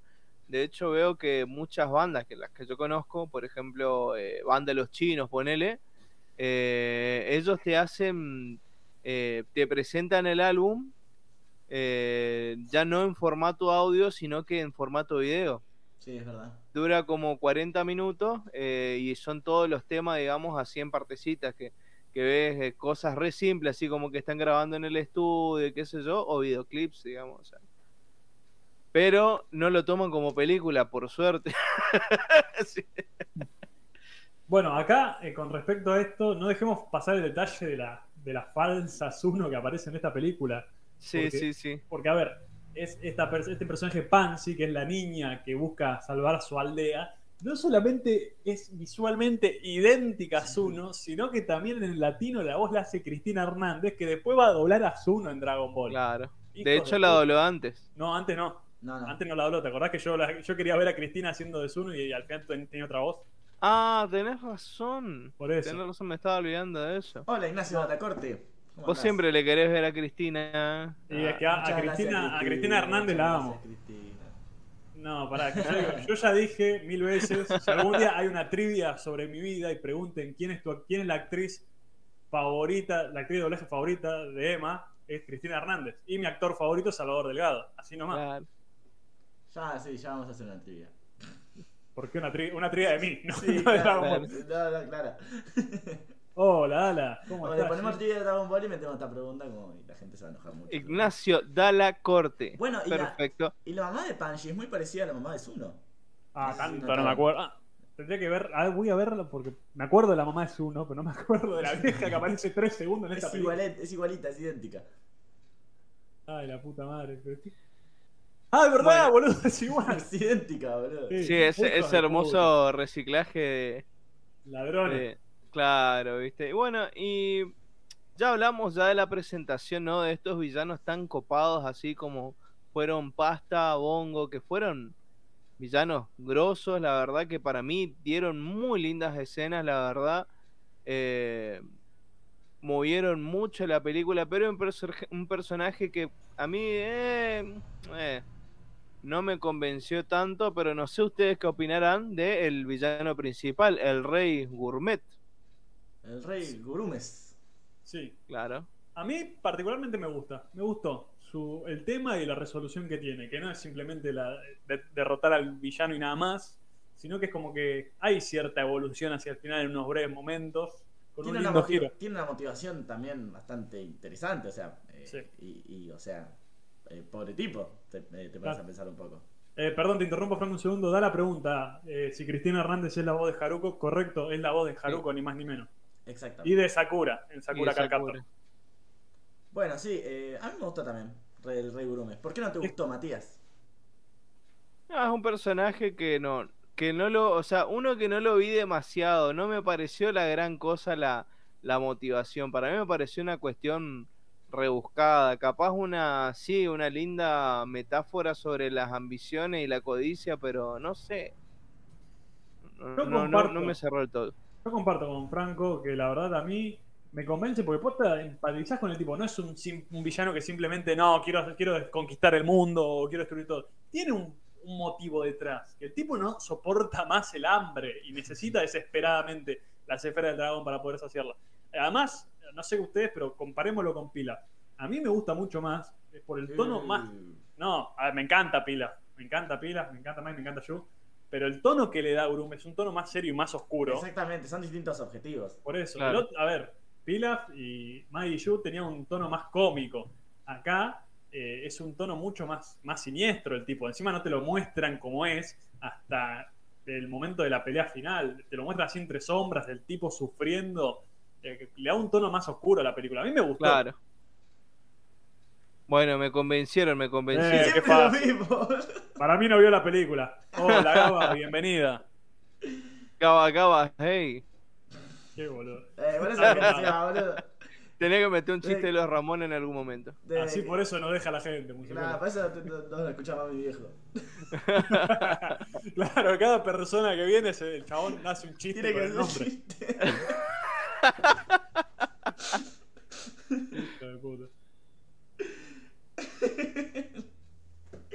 Eh, sí, bueno. Y es un pobre tipo. Acá Dala es un pichi para Dala, así, así lo dice. Este, un pichi. Ah, bueno, el papá de la Messi. Eh, pará, me spoileaste. Ay, no vengo de los chistes de Fito. Dice, ah, Ah, hola Vero, bienvenida vos también a la transmisión. bueno. Acá la verdad la estamos pasando bien. Sí, que sí. Hace rato que no lo barramos a Franco, así que en algún momento le metemos alguna. Claro. Y sí, ya me la voy a buscar también yo. Bueno, en fin. 30 años Bueno. después, el estreno no cuenta con spoilers. Sí, pasa que ahora estoy coleccionando justamente la Kansenban de Yu Yu Hakusho. Y todavía No, no, no, no, no, pará, pará, pará, no. Yo, Dala, no te cago a trompadas porque me cagás a trompada vos porque me di dos metros más que yo. Pero eso de 30 años después el estreno no cuenta con spoiler, hijos de puta. Me hace Sí, me verdad. hicieron calentar. Es más, vamos, a banearlo, vamos a banearlo. No, no, porque no, no, porque no somos tanto como para. El día de mañana sí. El día de mañana sí. Eh, pero Cuando no, pasemos no, los 2000. Porque, a ver, hay un montón de películas en que si te cuentan, si te spoilean algo, te arruinan la película. Y no vale el hecho de tre- así- que pasaron 30 años. Por el simple hecho de que yo no vi todas las películas de 1974, ni del, del 40, ni nada. No importa el año. Las películas no se spoilean, gente. Este, sí, bueno, te concuerdo con vos, Emanuel. Estamos concordando mucho, boludo. Acá Sapo dice, a mí me cagaron a pedos por decir el plot de una peli del 28. Bueno, una ¿Sabes cosa qué es el pasa? plot y otra cosa es el. o No, sea, el pero, plot, a ver. Yo escuché todas las versiones, Sapo, escuché la tuya y escuché la otra versión. Y ahí me dijeron que revelaste algo de vital importancia, que un poco cagaste Ah, mirá, algún che. giro de la película. Claro, no, eso está mal. Bueno, yo me acuerdo que eh, eh, cometí un error en una transmisión. Spoileé a Leandro Coria, que por eso no nos escucha más seguramente. Uh, Coria, ¿te acordás? ¿Dónde está Coria? Le voy a mandar un mensaje a Coria. ¿Dónde carajo está que no No, bueno, eh, nada, eh, hablando en serio, eh, hablé del primer capítulo de Shingeki no Kyojin y de un hecho muy importante que ocurre en el primer capítulo de Shingeki no Kyojin y sí, un poco cagada la experiencia, ¿no? Así que, perdón Coria. Te lo pido. Por acá te como pido dice- Corea está viendo a 30 pedacitos. 30 programas después. Acá, como dice Sapo, bajo la excusa de Dala, te spoilean The Others, eh, los otros y tantas otras películas que te las arruinan. Claro, claro, Ah. sí, hay, hay cosas que te, que, que te arruinan la película. Y también hay cosas que son de público conocimiento. Un día voy a que- buscar una película que Claro, haya es el visto. papá de Luke. Claro, por ejemplo. No, esperá, eso yo no lo sabía. No, no, pero un día voy a buscar una película que sé que Dala no vio, voy hasta su casa, se lo voy a decir en la cara y voy a salir corriendo antes de que me faje. Así que volviendo, a ver, después tenemos, bueno, el encuentro de Goku y Bulma, que no cambia mucho la cuestión de lo que es eh, la versión original. El único, un- cambia poco los detalles. Un detalle bastante pelotudo es que en, este, en esta película, por alguna razón, decidieron que Bulma vaya en moto y no en auto como es en la versión original. No sé por Claro. qué. Sí, yo creo que lo, lo más importante es que se, se roban la esfera del dragón. Es como un what Sí. if que hubiese pasado si se hubiesen robado la esfera del dragón antes de que Bulma y Goku lleguen a la casa. Es que se robaron la esfera del dragón antes que Goku y Bulma lleguen a la casa. Es por eso. Claro. y- y- no, en, en Dragon Ball no. Ah, vos estás hablando de Dragon Ball, pensé que estás hablando de esta película. Es como diciendo, Franco, es lo que pasó. no, no había visto un carajo, ¿no? Eh, Otro, ni, ni el musicólogo ni Franco habían visto la película, estaban careteando con imágenes miniatura de la película mientras hablaban. eh, buenas noches, Chan. Chan Cine. Hola, ¿cómo Los están? amigos. Juanma y Cielito, bienvenido. ¿Cómo se siente Cielito? Que estaba enferma, por lo que pude ver. Espero que Eh, esté bueno, mejor. Mandamos muchos, muchos cariños. Muchos saludos, che. Bueno, No, sí. Igual el encuentro de Goku y Bulma me pareció bien, o sea, no cambió absolutamente nada. eh, excepto obviamente que sacaron las partes eh, en las que Bulma le mostraba su ropa interior, pero aparte de eso, nada nuevo, digamos, nada. sí, por suerte sacaron. Claro, por eso no aportaba nada realmente a a la trama, ese tipo de cosas. Pero hay algo que no aporta nada a la trama y siguió igual. En fin, el encuentro con Ulon me pareció una de las cosas más rápidas que pasaron en, en la historia del, de, de- de todo Dragon Ball acá en esta, en esta película. No Es sé que- ustedes qué opinan. Es que se ve que sacar lugar era desde ahí, porque es como, a ver, todo muy lindo con Ulong, pero nunca me encantó todo ese episodio de Ulong secuestrando Un pibas. capítulo entero. Sí, mal. Claro, no. Acá, Cha- bueno, Juanma dice, Cielito anda para atrás, oh, bueno, mandale un, mandale un beso, un abrazo a Cielito, que se, que se recupere, Juanma, y después tengo que hablar por privado con vos para jugar Valorant. Claro. Che, ah, pero eso sí, lo que no pusieron de presupuesto con Ulon, eh, lo pusieron en la parte de Yamcha, boludo. Sí, y acá yo me saco el sombrero por la presentación de Yamcha. Una presentación que es mucho más de lo que merece, pero qué presentación, gente. Qué Sí. presentación. Yamcha apareciendo con unos planos hermosos, medio claroscuro, con la luna de fondo, No, sacando la espada. Dios Sí, mío. la, la sombra, todo, digamos, cómo marcaba la silueta. Era, era impresionante. Era, a, a mí me gustó mucho. Eh, Fue- volvió, fue hermoso. vo- volvió Lautaro. Que dijo Oh, que iba a volver a, Lautaro. la- a las 8 y media y volvió a 9 y cuarto. Bueno. No, vos mirá cómo les, Lo perdonamos, les lo perdonamos. factura, qué hijo de puta. No, qué controlador de miércoles, con razón, ¿Dónde- ¿Qué Franco. estabas haciendo? Con razón. Iba a tirar con razón te dejó tu novia, tío. Con razón, no. Alto, alto tóxico este Franco. eh. ¿Qué haces en línea, Lautaro? Vi que estabas en línea mirando otro canal. Eh, yo no quiero decir, yo no quiero, que no me entere Lautaro que un día entre a un canal de Twitch así al azar y te vea ahí, porque la verdad, no, la verdad, me, primero me rompes el corazón, después no sé qué haría. No sé qué haría con mi vida. No respondés de vos. A ver. Estaba estudiando, bueno, Lautaro está bien. Ah, no me chamullé, Lautaro. Estás con, estás con otro, con otro canal. Con otro. Sí. Vos, eh, Franco, Franco, ¿vos qué opinás de esa, de esa presentación? Porque viste que, que te estabas descargando tu, tu Ah. botella de agua y no hablaste Sí, mucho. Ahorita estoy tomando agua, che, dejé el alcohol. No, ¿se acuerdan? Che, El año pasado Franco estaba dado vuelta, venía en pedo, medio desmayado todas las transmisiones, el pie se tomaba 8 jarras de Fernet por día. Estaba pasando por un buen momento de mi vida. Hijo de puta, casi termina Si en el tuviese loquero. que sacar una captura de cada vez que nos conectábamos con Franco, era un era sí o sí la jarrita de Fernet antes del, del capítulo. Sí. Es más, El otro decía, país también. "Che", yo le decía, che Franco, uy, falta, falta media hora, me voy a preparar un mate, uh, dale, me voy a preparar un Fernet, decía Franco. Mirá, yo no quiero, yo no quiero escarachar a Franco, por, pero posta que la, la imagen del grupo de WhatsApp es Franco re duro, así que para que se den una idea. No, bueno, mirá, pero parece que estás diciendo. No, bueno, re duro es una expresión. Acá Sapo dice, ¿cómo me gusta estar acá? Digo barbaridades si no me banean. A ver, yo ya dije, y lo- yo para mí, si me bancan acá mis compañeros, yo mantengo la ideología que mantengo en mi canal. El bardo se acepta siempre que sea divertido. Si alguien viene a bardear porque sí, y es aburrido, cómo insulta, cómo tira polémica, ahí Por sí te puedo banear. repetitivo.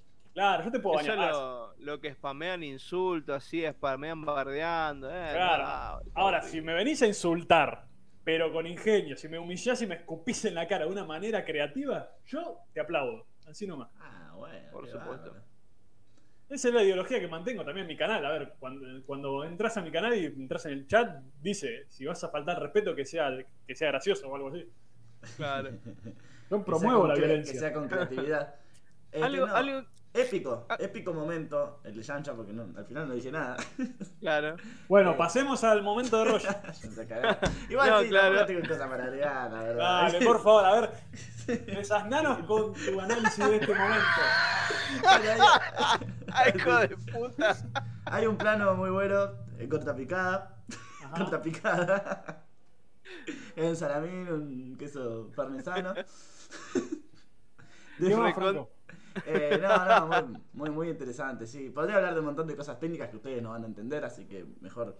eh, ¿Cómo qué? pasamos a la siguiente. No, no, no, son cosas demasiado específicas. ¿no? Una sola. No, no, pero Lo que he visto que, que repitieron bastante fueron eh, bastantes eh, movimientos y coreografías del, del, del anime. Y me arriesgo a decir que también del manga, aunque no lo, no lo he leído mucho. sí, eso es Eh, por ejemplo, el clásico golpe de Goku con el báculo sagrado en, en la espada, por ejemplo. Sí. No, a ver, el mismo momento de Yankee Bond también. Sí, Claro, el Jankenpo también exactamente es exactamente igual. es el Sí. mismo momento. Bueno, también. Igual yo la banco, porque están en esa especie de puente los dos. A mí me gustó toda la ambientación que le dieron en esta pelea. Me gustó La más luz que de la luna. original. Claro, sí. Bueno, Sí, también hay más guita. Sí, obvio. Claro. No, pero a ver, está, más allá de que hay más guita, eh, es una cuestión de decisión creativa. de- el Está bien estilo que gastada. Claro, es como una cosa es los presupu- el presupuesto y los recursos que tenés y otra cosa es la toma de decisiones para decir queremos cambiar el ambiente donde se desenvuelve originalmente la pelea y yo para mí fue a favor. Sí, sí, Me sí. gusta mucho más. Sí, eh, como que mucho no aparece en un desierto, Yamcha. Es como un bosque, ¿no? Claro, No, es como un desierto de noche en medio del bosque. Claro. claro, una cosa rarísima. Sí. Pero bueno, no importa, hizo dos cuadras y ya estaban ya con el maestro Roshi para chamullarle mal sobre Goku. Ay, boludo. Esta parte. Capaz que Es me- una polémica. medio- Me parece medio la peor parte de toda, de toda la película. Y qué sé yo. Claro, Eh, fue una cosa. Es, es, es, es un reciclado eh, del capítulo de la nube dorada y del capítulo del castillo de, de Oxatán. Sí, a ver, igual pasemos en limpio para alguno que no recuerda bien, aunque pasamos hace unos minutos nada más. Eh, bueno, se encuentran con Pansy, la mina le dice, voy, estoy buscando a Roshi para, para que ayude a salvar a mi aldea. Y entonces, como eh, a Goku mismo le dicen, eh, es un maestro en artes marciales, le copa la idea y bueno, van todos juntos a Kame House a buscar a Roshi para convencerlo de su ayuda. Y yo no me gusta por varias cosas. A ver, no me quiero extender mucho, pero primero, eh, si, a ver, te haces una idea de a qué fueron y qué consecuencias tuvo ir hasta allá, fue todo recontra el pedo. Porque ellos van, le piden ayuda, Roshi se niega y además le chorean la esfera del dragón, tanto la de ellos como la de Roshi. Sí, la verdad que sí, es verdad. O sea, fueron Estuvo ahí para, ju- para justificar la nueva voladora, nada más. la nueva voladora y, Y el y Kamehameha. meter a Roshi. Y el Kam- Kamehameha. No, igual, el Kamehameha no era tan obligatorio. Era, eso es fanservice. Bueno, sí. No era. Ah, no, porque Goku lo usa. No es fanservice. Pero, Goku lo aprende. pero no sirve de mucho. Y, pero lo usa. Sí. A ver, no puede terminar eh, la, la película sin haber aprendido el Kamehameha. Bueno, Claro. de, de hecho, claro, en la saga de Pilaf también Goku lo usa y tampoco sirve. Sí. Eh, pero, Y de hecho tampoco ganó. es- claro. Y sabes que no me gusta tampoco cómo lo usa Roshi. Porque, a ver, en la original lo usa para ayudar a Oxatan. Para acabar con el fuego. Y acá lo usa como un descargo de ira. Está como cambiado Roshi en esta película. Bueno, no, no tanto, en algunos aspectos sigue siendo el mismo. Pero es como un Roshi un poco difícil de reconocer, ¿no? En algunas Sí. actitudes. Y no me gustó un carajo. es- bah, algunas y otras que son clásico Roshi. Por eso te digo, o sea, algunas cosas que son parte del personaje. Pero es que justamente eso, cuando llega toda la armada, iba a decir de la patrulla roja, la costumbre. Cuando llega toda la armada y bombardea toda la casa de toda la casa de Roshi, el tipo se calienta y ahí hace el Kamehameha. Lo que no me gustó, eh, a ver, Roshi no es así. Roshi no, te- no se enoja y hace mierda todo porque le rompen Claro. la casa. Porque sabe que el encima el chabón es fuerte. Sí. Por eso a mí no me gustó esa decisión, porque no es, no es acorde con el personaje. Sí, totalmente. Pero pasemos a, a lo que es para mí mi parte preferida de la película. Mi parte preferida de la película, capaz, que es eh, el asalto al castillo. La Eh, sí. Eh, o sea, acá tenemos dos grandes enfrentamientos. Tenemos Goku contra Bongo y después eh, tenemos a, bueno, toda la gente, eh, Yamcha, Ulon y Puar y Bulma contra Pasta y los soldados. Sí. Ah, pará, déjame decir algo antes de, de Roshi me he olvidado. ¿No les pareció re pelotudo el plan de Yamcha? Sí, es estupidísimo fue. Fue, como, fue re boludo, fue Yamcha. Fue, voy a ir hasta la casa de Roshi a decirle que Goku viene a, a- a pelear con él para que Roshi lo derrote. Goku habla dos cosas con Roshi. Ah, está bien, sos buen pibe. Listo, Sí. ya está, boludo, dale. Se terminó todo. Esa, eh, creo que es la parte, sí, que está atada con alambres. Creo, creo que yo también podría decir en ese momento, pienso yo, yo ya voy adelantando que ese es el peor momento. Sí, sí. para mí. No tiene Para mí nada es- rescatable. Claro, ese, ese momento capaz, porque todo, hasta todo viene, todo bien. ¿Sabes Todo lo- viene excelente en, en la película, digamos. O sea, Aparte ¿Sabes lo único que rescato? Sí. ¿Sabes lo único que rescato? Lo de la nueva voladora. Porque para mí es una mejoría. Porque en el, en el anime, en la serie, se la- es como un regalo. Y acá Roshi lo usa como una demostración de que Goku no miente. O sea, es como que Claro. una prueba. En ese sentido, te la. Y te pero la se la lleva. ¿Cómo Te se la compro. regala ahora que lo Y bueno, después se, la, después se la lleva, no sé por qué. La. Eso es, la un punto aparte, eso es un punto aparte. Lo que digo es que la, la nube como prueba para, a- para saber si Goku miente o no, me gusta la idea, no está mal. Claro, sí, es, buen tipo. Sí. Y después ese momento cancelable de Ulon. que- el clásico momento del Pafu Pafu. Sí, sí, claro. Que dice, le dice, te doy la esfera si me mostrás las tetas, Dios mío. La clásica. Bueno, en fin, vamos a la pelea de Bongo contra Goku, que es, para mí es lo mejor de la película. A ellos ya les adelanté. Mi peor momento es el plan de Yamcha y el mejor momento para mí es esta pelea entre Goku y Bongo. Está bien, pero no estamos en esa sección, así Fin que del programa. no te- Terminó Sí. el programa. Traducciones. Claro. No, si la pelea es muy buena, como es como Goku con esa, con la nube voladora y Bongo con esa nube comprada por el capitalismo, es como es Sí. muy bueno. Los dos ahí en el aire peleando cuando ninguno de los dos sabe volar. Que además en un momento Goku lo tira a la mierda y el chabón lo agarra con esa cadena Goku. Todo muy bien Sí. coreografada. Me, me- me gustó la parte de Broly, ¿eh?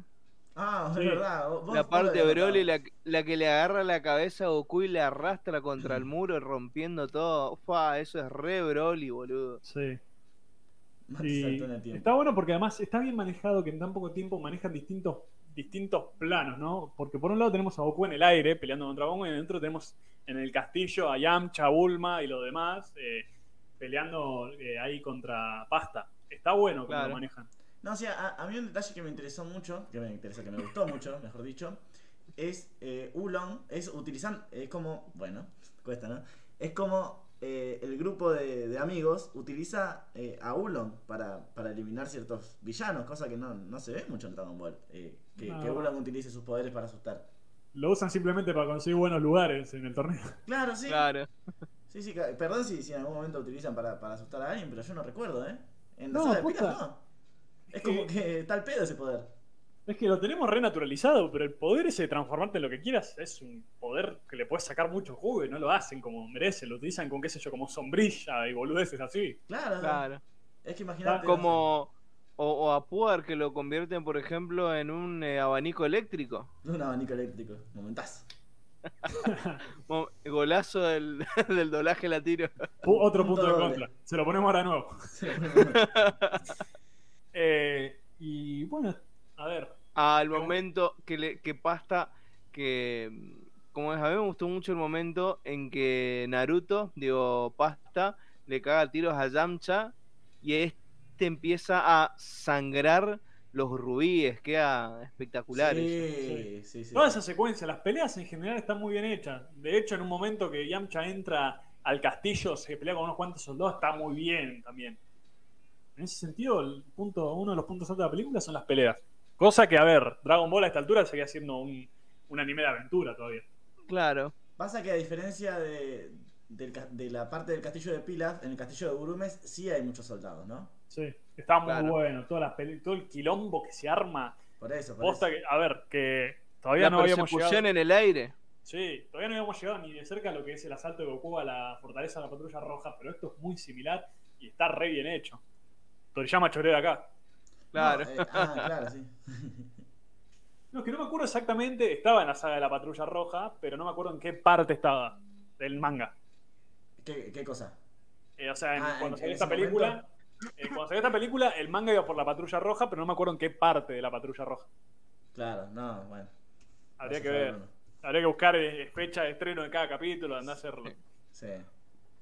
Como si esto fuera un, man- un podcast de Dragon Ball, ¿no? Claro, una cosa así.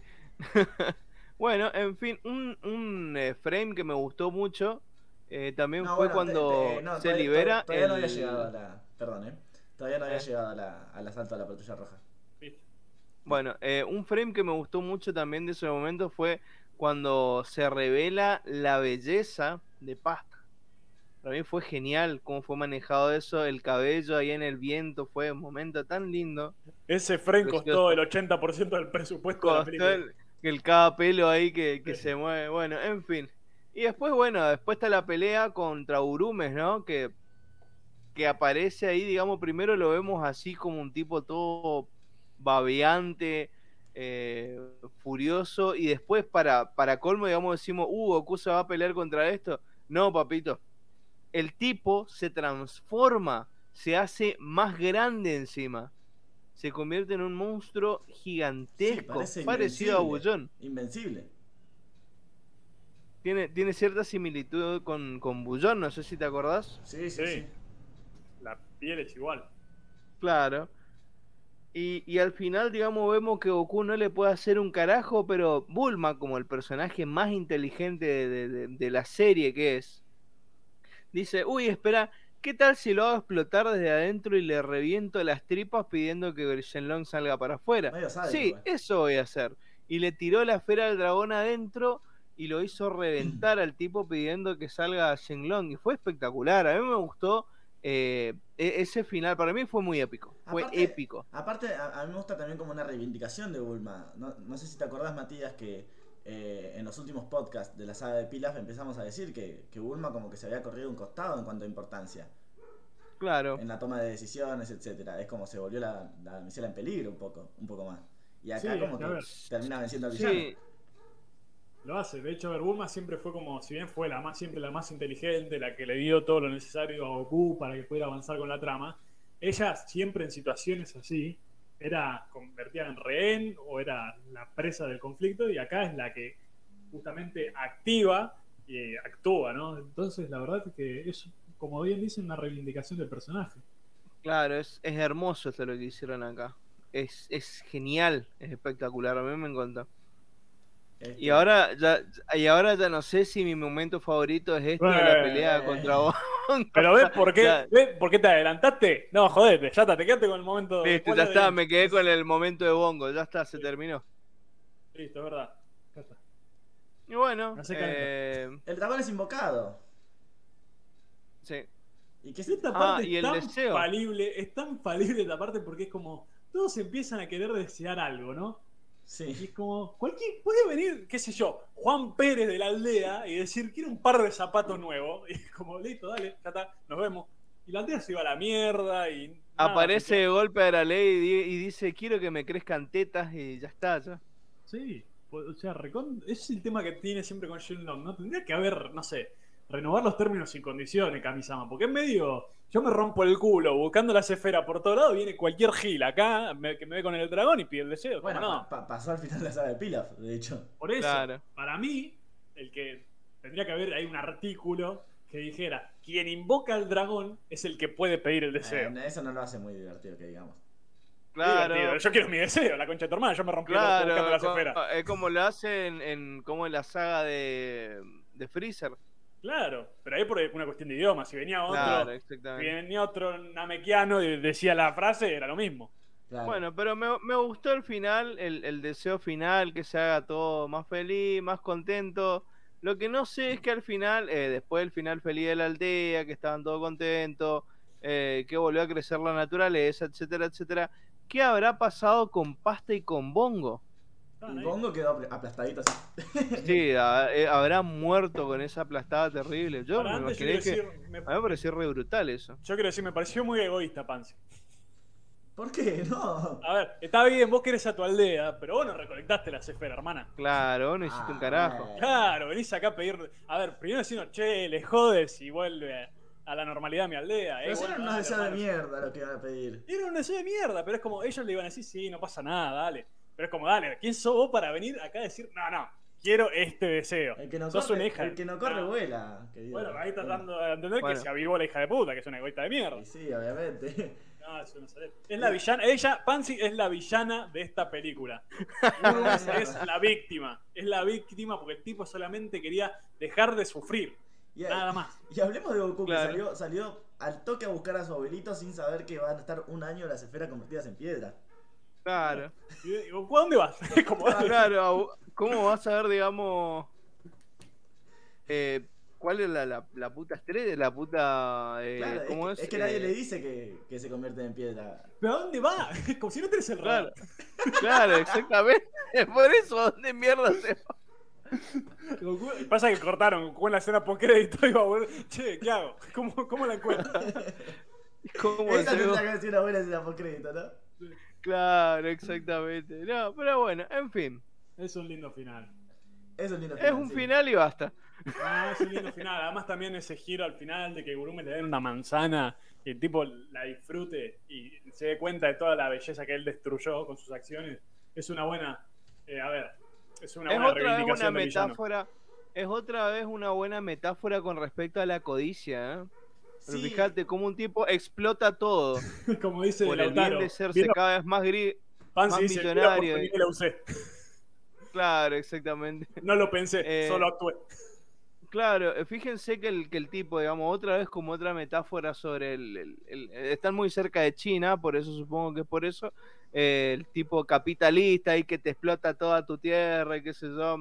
Eh, pero también yo se creo más llena que- de guita para, para saciar cada vez más su codicia, pero sin darse cuenta que las cosas buenas de la vida están en las cosas simples. la Como por ejemplo una en, la- en las manzanas, En la, naturaleza, en Sí, el olor a no, tierra a mojada, una buena placa de video, eh, una RTX 6800, por ejemplo, No, pero a ver, yo te digo, a ver, esta, este tópico fruta noble.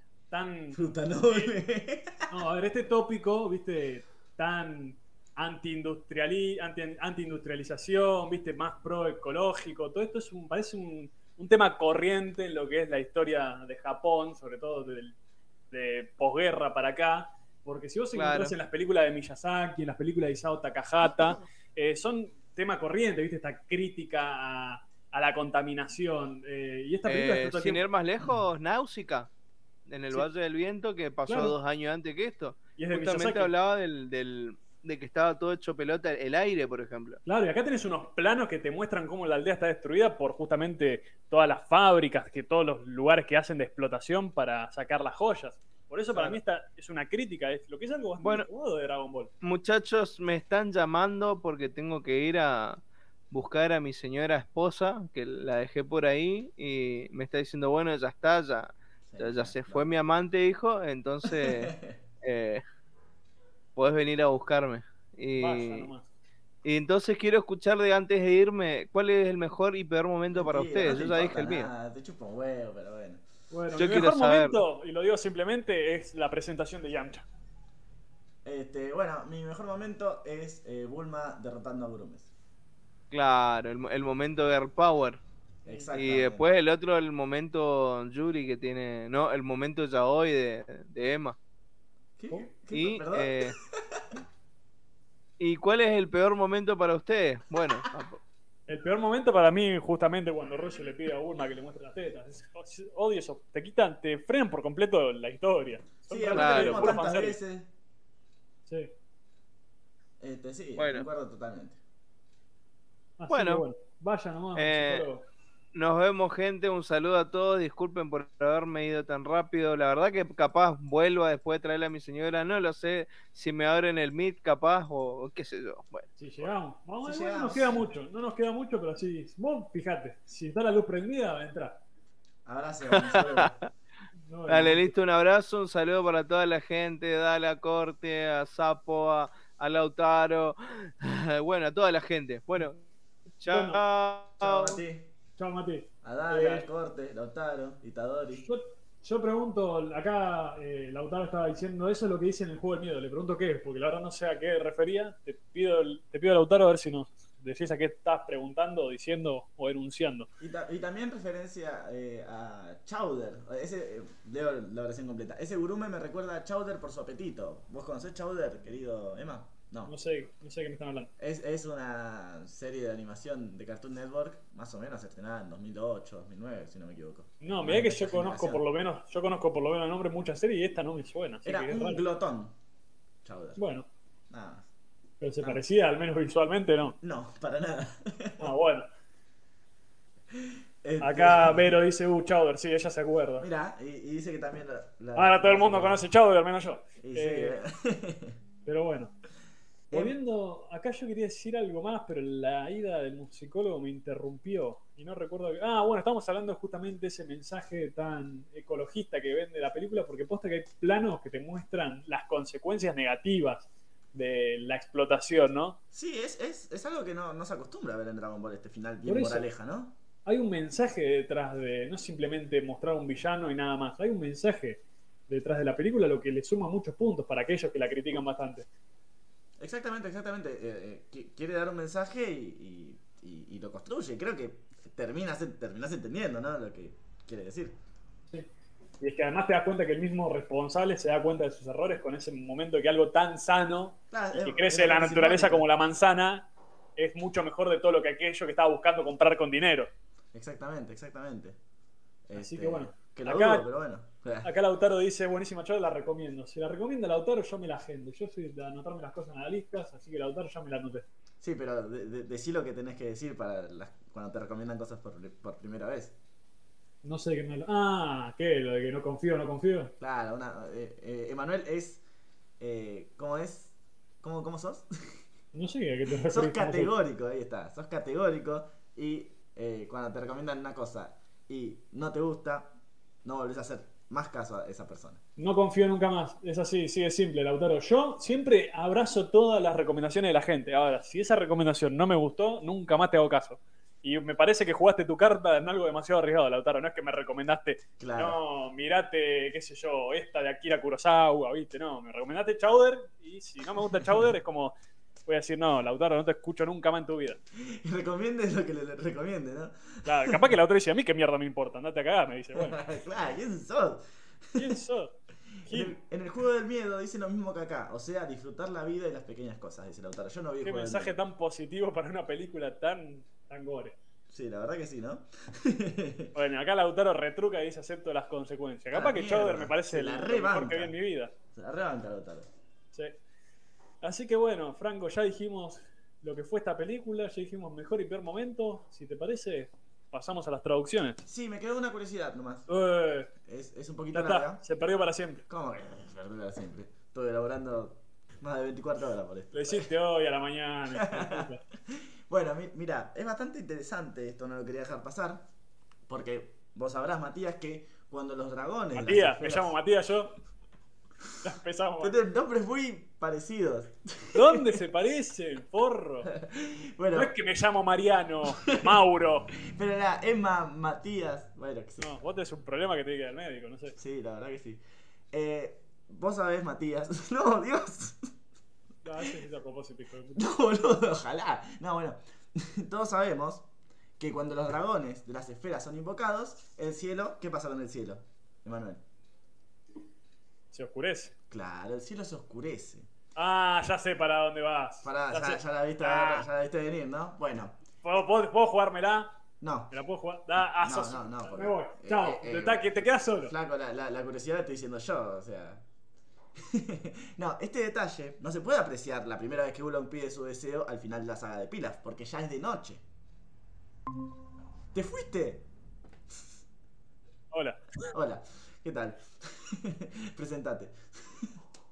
no, bueno. Este detalle no se puede apreciar muy bien la primera vez que Oolong pide su deseo al final de la saga de Pilaf porque ya es de noche en ese momento. Lo curioso de todo esto es que en esa película, en esta película, es que se oscurece por primera vez el cielo por causa de las esferas y ocurre fuera del canon. O sea, vamos a ponernos en, cuanto a fechas, en, en tiempo y espacio. Eh, la película esta fue estrenada el 20 de diciembre de 1986.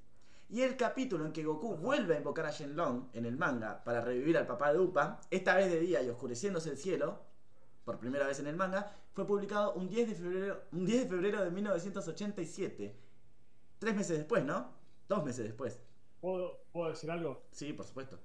Acá hay... Toriyama ladrón. Toriyama ladrón. Sí, Hay que ah, hacer una lista. ah, no, no. Hay, hay que hacer una lista de Toriyama robándole a Toei. No, la pregunta es, ¿se inspiró Toriyama en el cielo oscureciéndose mirando esta película? ¿O era algo que ya tenía pensado y sugirió a los animadores que así lo hagan? Puede ser también. Eran, son dos meses. ¿Tú decís que Toriyama golpeó la puerta del estudio y dijo, no, che, che, che, che, oscurezcanme el cielo, eh? Porque si no, esta película es una mierda y va a contradecir lo que yo estoy haciendo y yo soy alguien que eh, respeta el canon a rajatabla. Así lo dijo No, Toriyama. hay, hay otra hipótesis, es que haya sido una enorme coincidencia todo esto y Toei y Toriyama hayan pensado exactamente lo mismo. Nah, no, para ¿No mí crees? Mira, yo después de haber visto que de repente en Dragon Ball Super aparece Broly por primera vez y demás cosas, que Sí, Toriyama verdad. dijo, uy, qué copado, se oscureció el cielo, lo voy a poner en el manga. Para mí fue esa. Y hay tiempo, a- a- hay tiempo. Encima Goku dice, se oscureció el cielo cuando, cuando pide el, el deseo. Para mí Toriyama no se había dado cuenta y viendo la película, cuando Goku lo dice, Toriyama dijo, ah, es verdad. No, está muy bueno. Eh, Es un detalle eh, fantástico que de hecho sirve. eh, sirve, por ejemplo, eh, a Krillin para darse cuenta que invocaron al dragón A cuando se oscurece el cielo en, en Namekusei. Bueno, sí, pero por darte un ejemplo, es también una. eh, es un recurso narrativo, ¿no? Igual es un poco botón eso también, porque es como, vos no podés invocarlo en secreto. Porque es como otro que está en la loma del sí, orto y de noche, boludo. Sí, pero si no, si te urge invocarlo, no, boludo. Y de noche que vas a. No, si es de día, ¿qué vas a hacer? No, esperemos que anochezca así no se dan cuenta, ¿no? Tan urgente tu deseo, boludo, dale. Sí, boludo, cuando Namekusei justamente viene Freezer los pedos para hacerte cagar. Así van a oscurecer Namekusei. O sí. Sí, boludo, se oscurece. Y justamente Sí, sorprende más porque es un lugar que no se hace de noche. No, por eso. eh, ahí está, ya no tengo más curiosidades. Bueno, listo. Ahora sí, por favor, pasemos a las traducciones. Traducciones.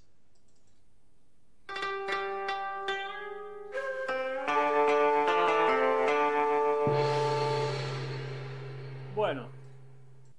Ay, yo te quiero matar. ¿Por qué? A ver si captas el error. Yo tengo el guion acá abierto que escribió Franco. A ver si capta el error en la primera oración. Ah, bueno, sí. El pibe escribió, en lugar del padre de Pansy, escribió el padre de Zuno. Hijo de puta. Pero el padre de, de Panji Barrazula es lo mismo, che. No es lo mismo. Es, es claramente lo mismo. El padre de Panji es derribado por Bongo y su hija y su madre corren en su ayuda. La niña le grita papá. En latino no se escucha nada a pesar de que la animación muestra que eh, la niña está diciendo algo. Acá no hay puntaje, muchachos. Vamos a decir sí, qué sé yo, estuvo bien el latino, estuvo mal el japonés, etcétera, pero no va a haber una tabla, ¿no, Matías? Esto es un pelotudo. Matías, uno, son la misma mierda. Bueno, bueno, está bien. Fede. Así que bueno. Vamos a lo que es la segunda. Que los soldados del rey Burume se van y uno de los aldeanos dice, siguen órdenes del rey Burume, mientras que en latino dice, estos individuos están engañando al pobre rey Burume. Cosa que es un error porque después no hay algo que te demuestre que el rey Burume está sufriendo alguna manipulación de nadie. Claro, encima, eh, el pobre rey Gurumes es muy categórico, ¿no? Es que, a ver, de, de una especie de trasfondo de que el tipo antes era antes era bueno, que es verdad, el tipo para- aparentemente antes era bueno y lo que son las joyas lo terminaron corrompiendo. Ah, pero no se demuestra lo que es eh, después en el desarrollo de la película, así que es un error. No, sí, sí, sin dudas.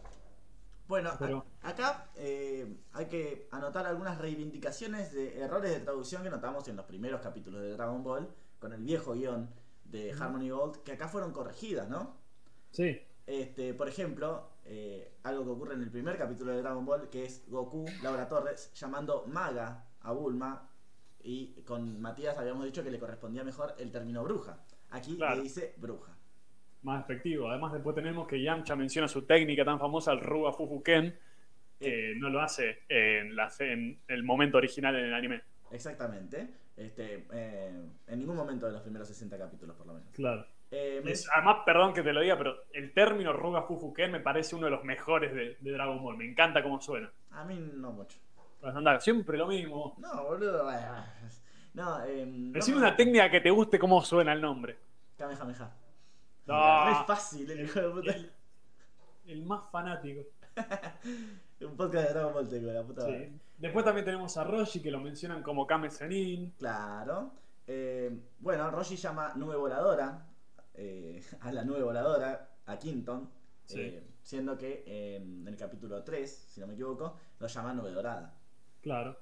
Y acá, por fin, pero no canónico, porque nosotros respetamos el canon del anime, en lo que es el doblaje, Roshi hace un Kamehameha en lugar de la onda glaciar, o Kamehamewabe, o Kame ah, ah, como hacen tantas veces en lo que es la serie, porque todavía no hemos escuchado bien el- hasta ahora lo que hemos analizado del podcast, casi 60 episodios de Dragon Ball, y todavía no han dicho bien Kamehameha. Claro. Esta es la primera vez que lo escuchamos en el podcast, pero no es la primera vez cronológicamente del doblaje, porque recordemos que esto se dobló en el 98. Es como varios años después de lo que, de lo que estamos analizando en la serie. Sí, la diferencia es abismal. Sí, se ve claramente que hubo un cambio abrupto en lo que es la dirección del doblaje, va, en la corrección de los, de los términos, porque esta, esta película, en comparación a lo que es el, la- el japonés, hay, son mínimos los errores y las diferencias en lo que es comparando la serie con el original. Claro, acá tengo un error, por ejemplo. Sí. que Goku realiza su técnica piedra, papel o tijera, Shanken Po, pero eh, en el latino sigue sin mencionarla. Y creo que no se menciona nunca en Latinoamérica esa técnica. No, yo la verdad la aprendí mucho tiempo después leyendo el manga. Claro, sí, exactamente. lo de la técnica piedra, papel o tijera. Yo nunca lo recuerdo haber escuchado. Eh, Eh, acá Lautaro dice, suena increíble, imagino que el Ruga Fufuken. Si es así, me banca Lautaro. este, no, para mí que no. Bueno, te felicito, te felicito, me importa un carajo. Mí que no. Eh, ya estaba hablando GT en ese momento, sí, Lautaro. Sí. Exactamente. Eh, bueno. Bueno. esto lo mencionamos. Se puede notar una Laura Torres interpretando a un Goku muy, entre paréntesis, entre, eh, no, entre comillas inglesas puse gohanizado.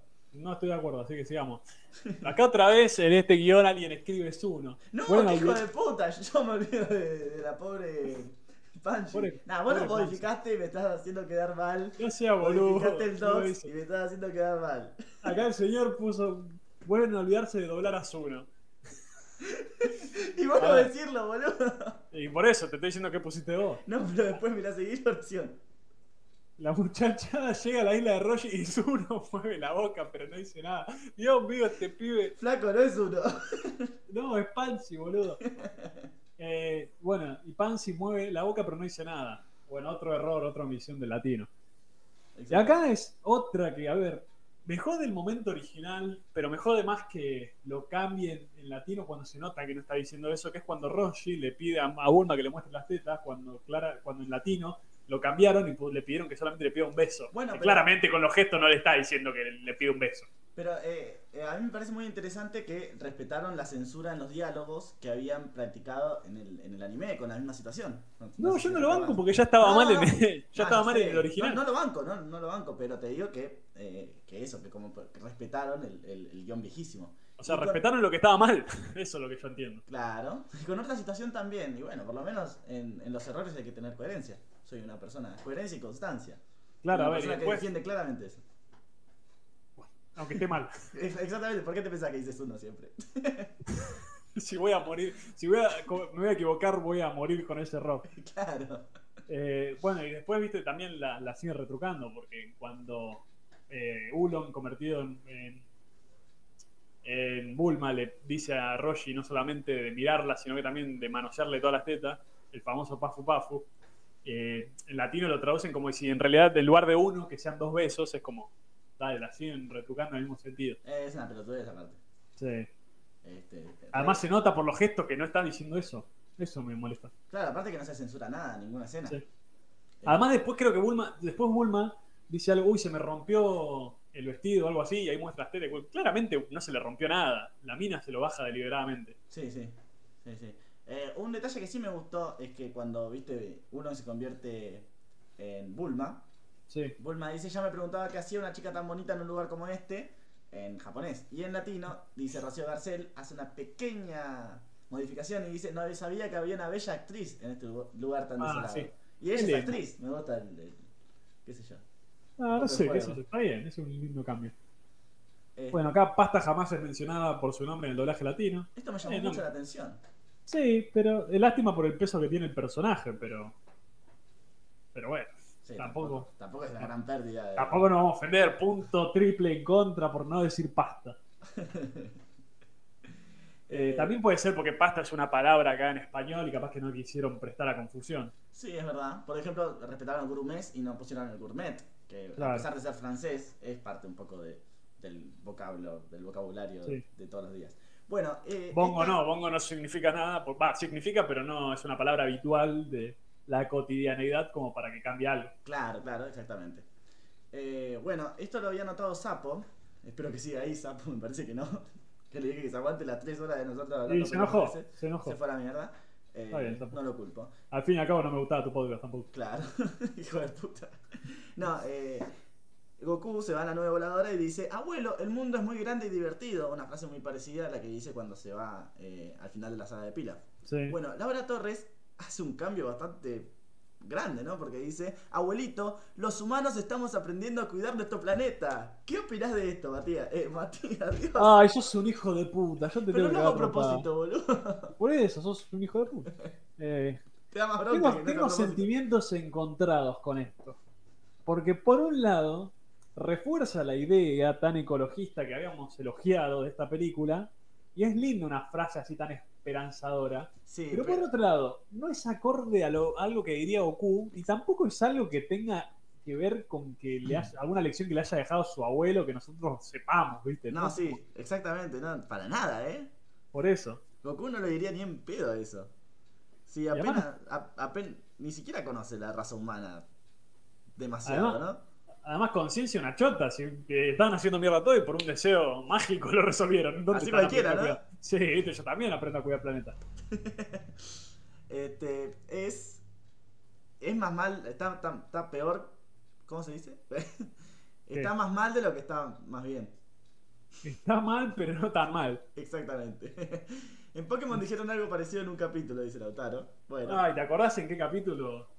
Porque la verdad me, gustaría saber. Porque como digo, a ver, es un tópico constante, común de este el ecologista, por lo menos mostrar eh, los desastres ambientales que produce la civilización sobre la naturaleza en lo que es eh, el, inconsciente colectivo de Japón. No solamente, como dije recién, hay unas películas, películas de Miyazaki todo el tiempo muestran ese mensaje, Isao Takahata, el otro director de Studio Ghibli también. Y también eh, hay un libro que se llama Introduction to the Japanese Horror Film, eh, escrito por Colette Balmain, que la mina es, te hace una historia, te hace la historia del cine de terror japonés, y lo que hace ella para enlazar todo, toda la historia es hablar de los tópicos que están presentes de manera constante a lo largo de todo el cine de terror, y este problema, viste, tan fatalista de cómo eh, el atentado contra la naturaleza, producto del avance tecnológico de la sociedad, es una moneda corriente en el cine japonés. Entonces, como que algo muy propio de Japón, producto ya más o menos de, de la posguerra, ¿viste? Como que el impacto que generaron las bombas atómicas y los desastres naturales que generaron. Es como que lo tienen muy presente, por lo menos de manera inconsciente en la sociedad. bueno, dice que no se acuerda el nombre, pero es un capítulo de la primera temporada. Acá Ah, habría que repasarlo. Lautaro tiene la precisión que tiene este podcast. Lautaro, te invito a que hagas tu propio podcast que se llame, no sé, el Pokédex, Eh, bastante bueno el nombre, ¿eh? el Poké, el Poképodcast.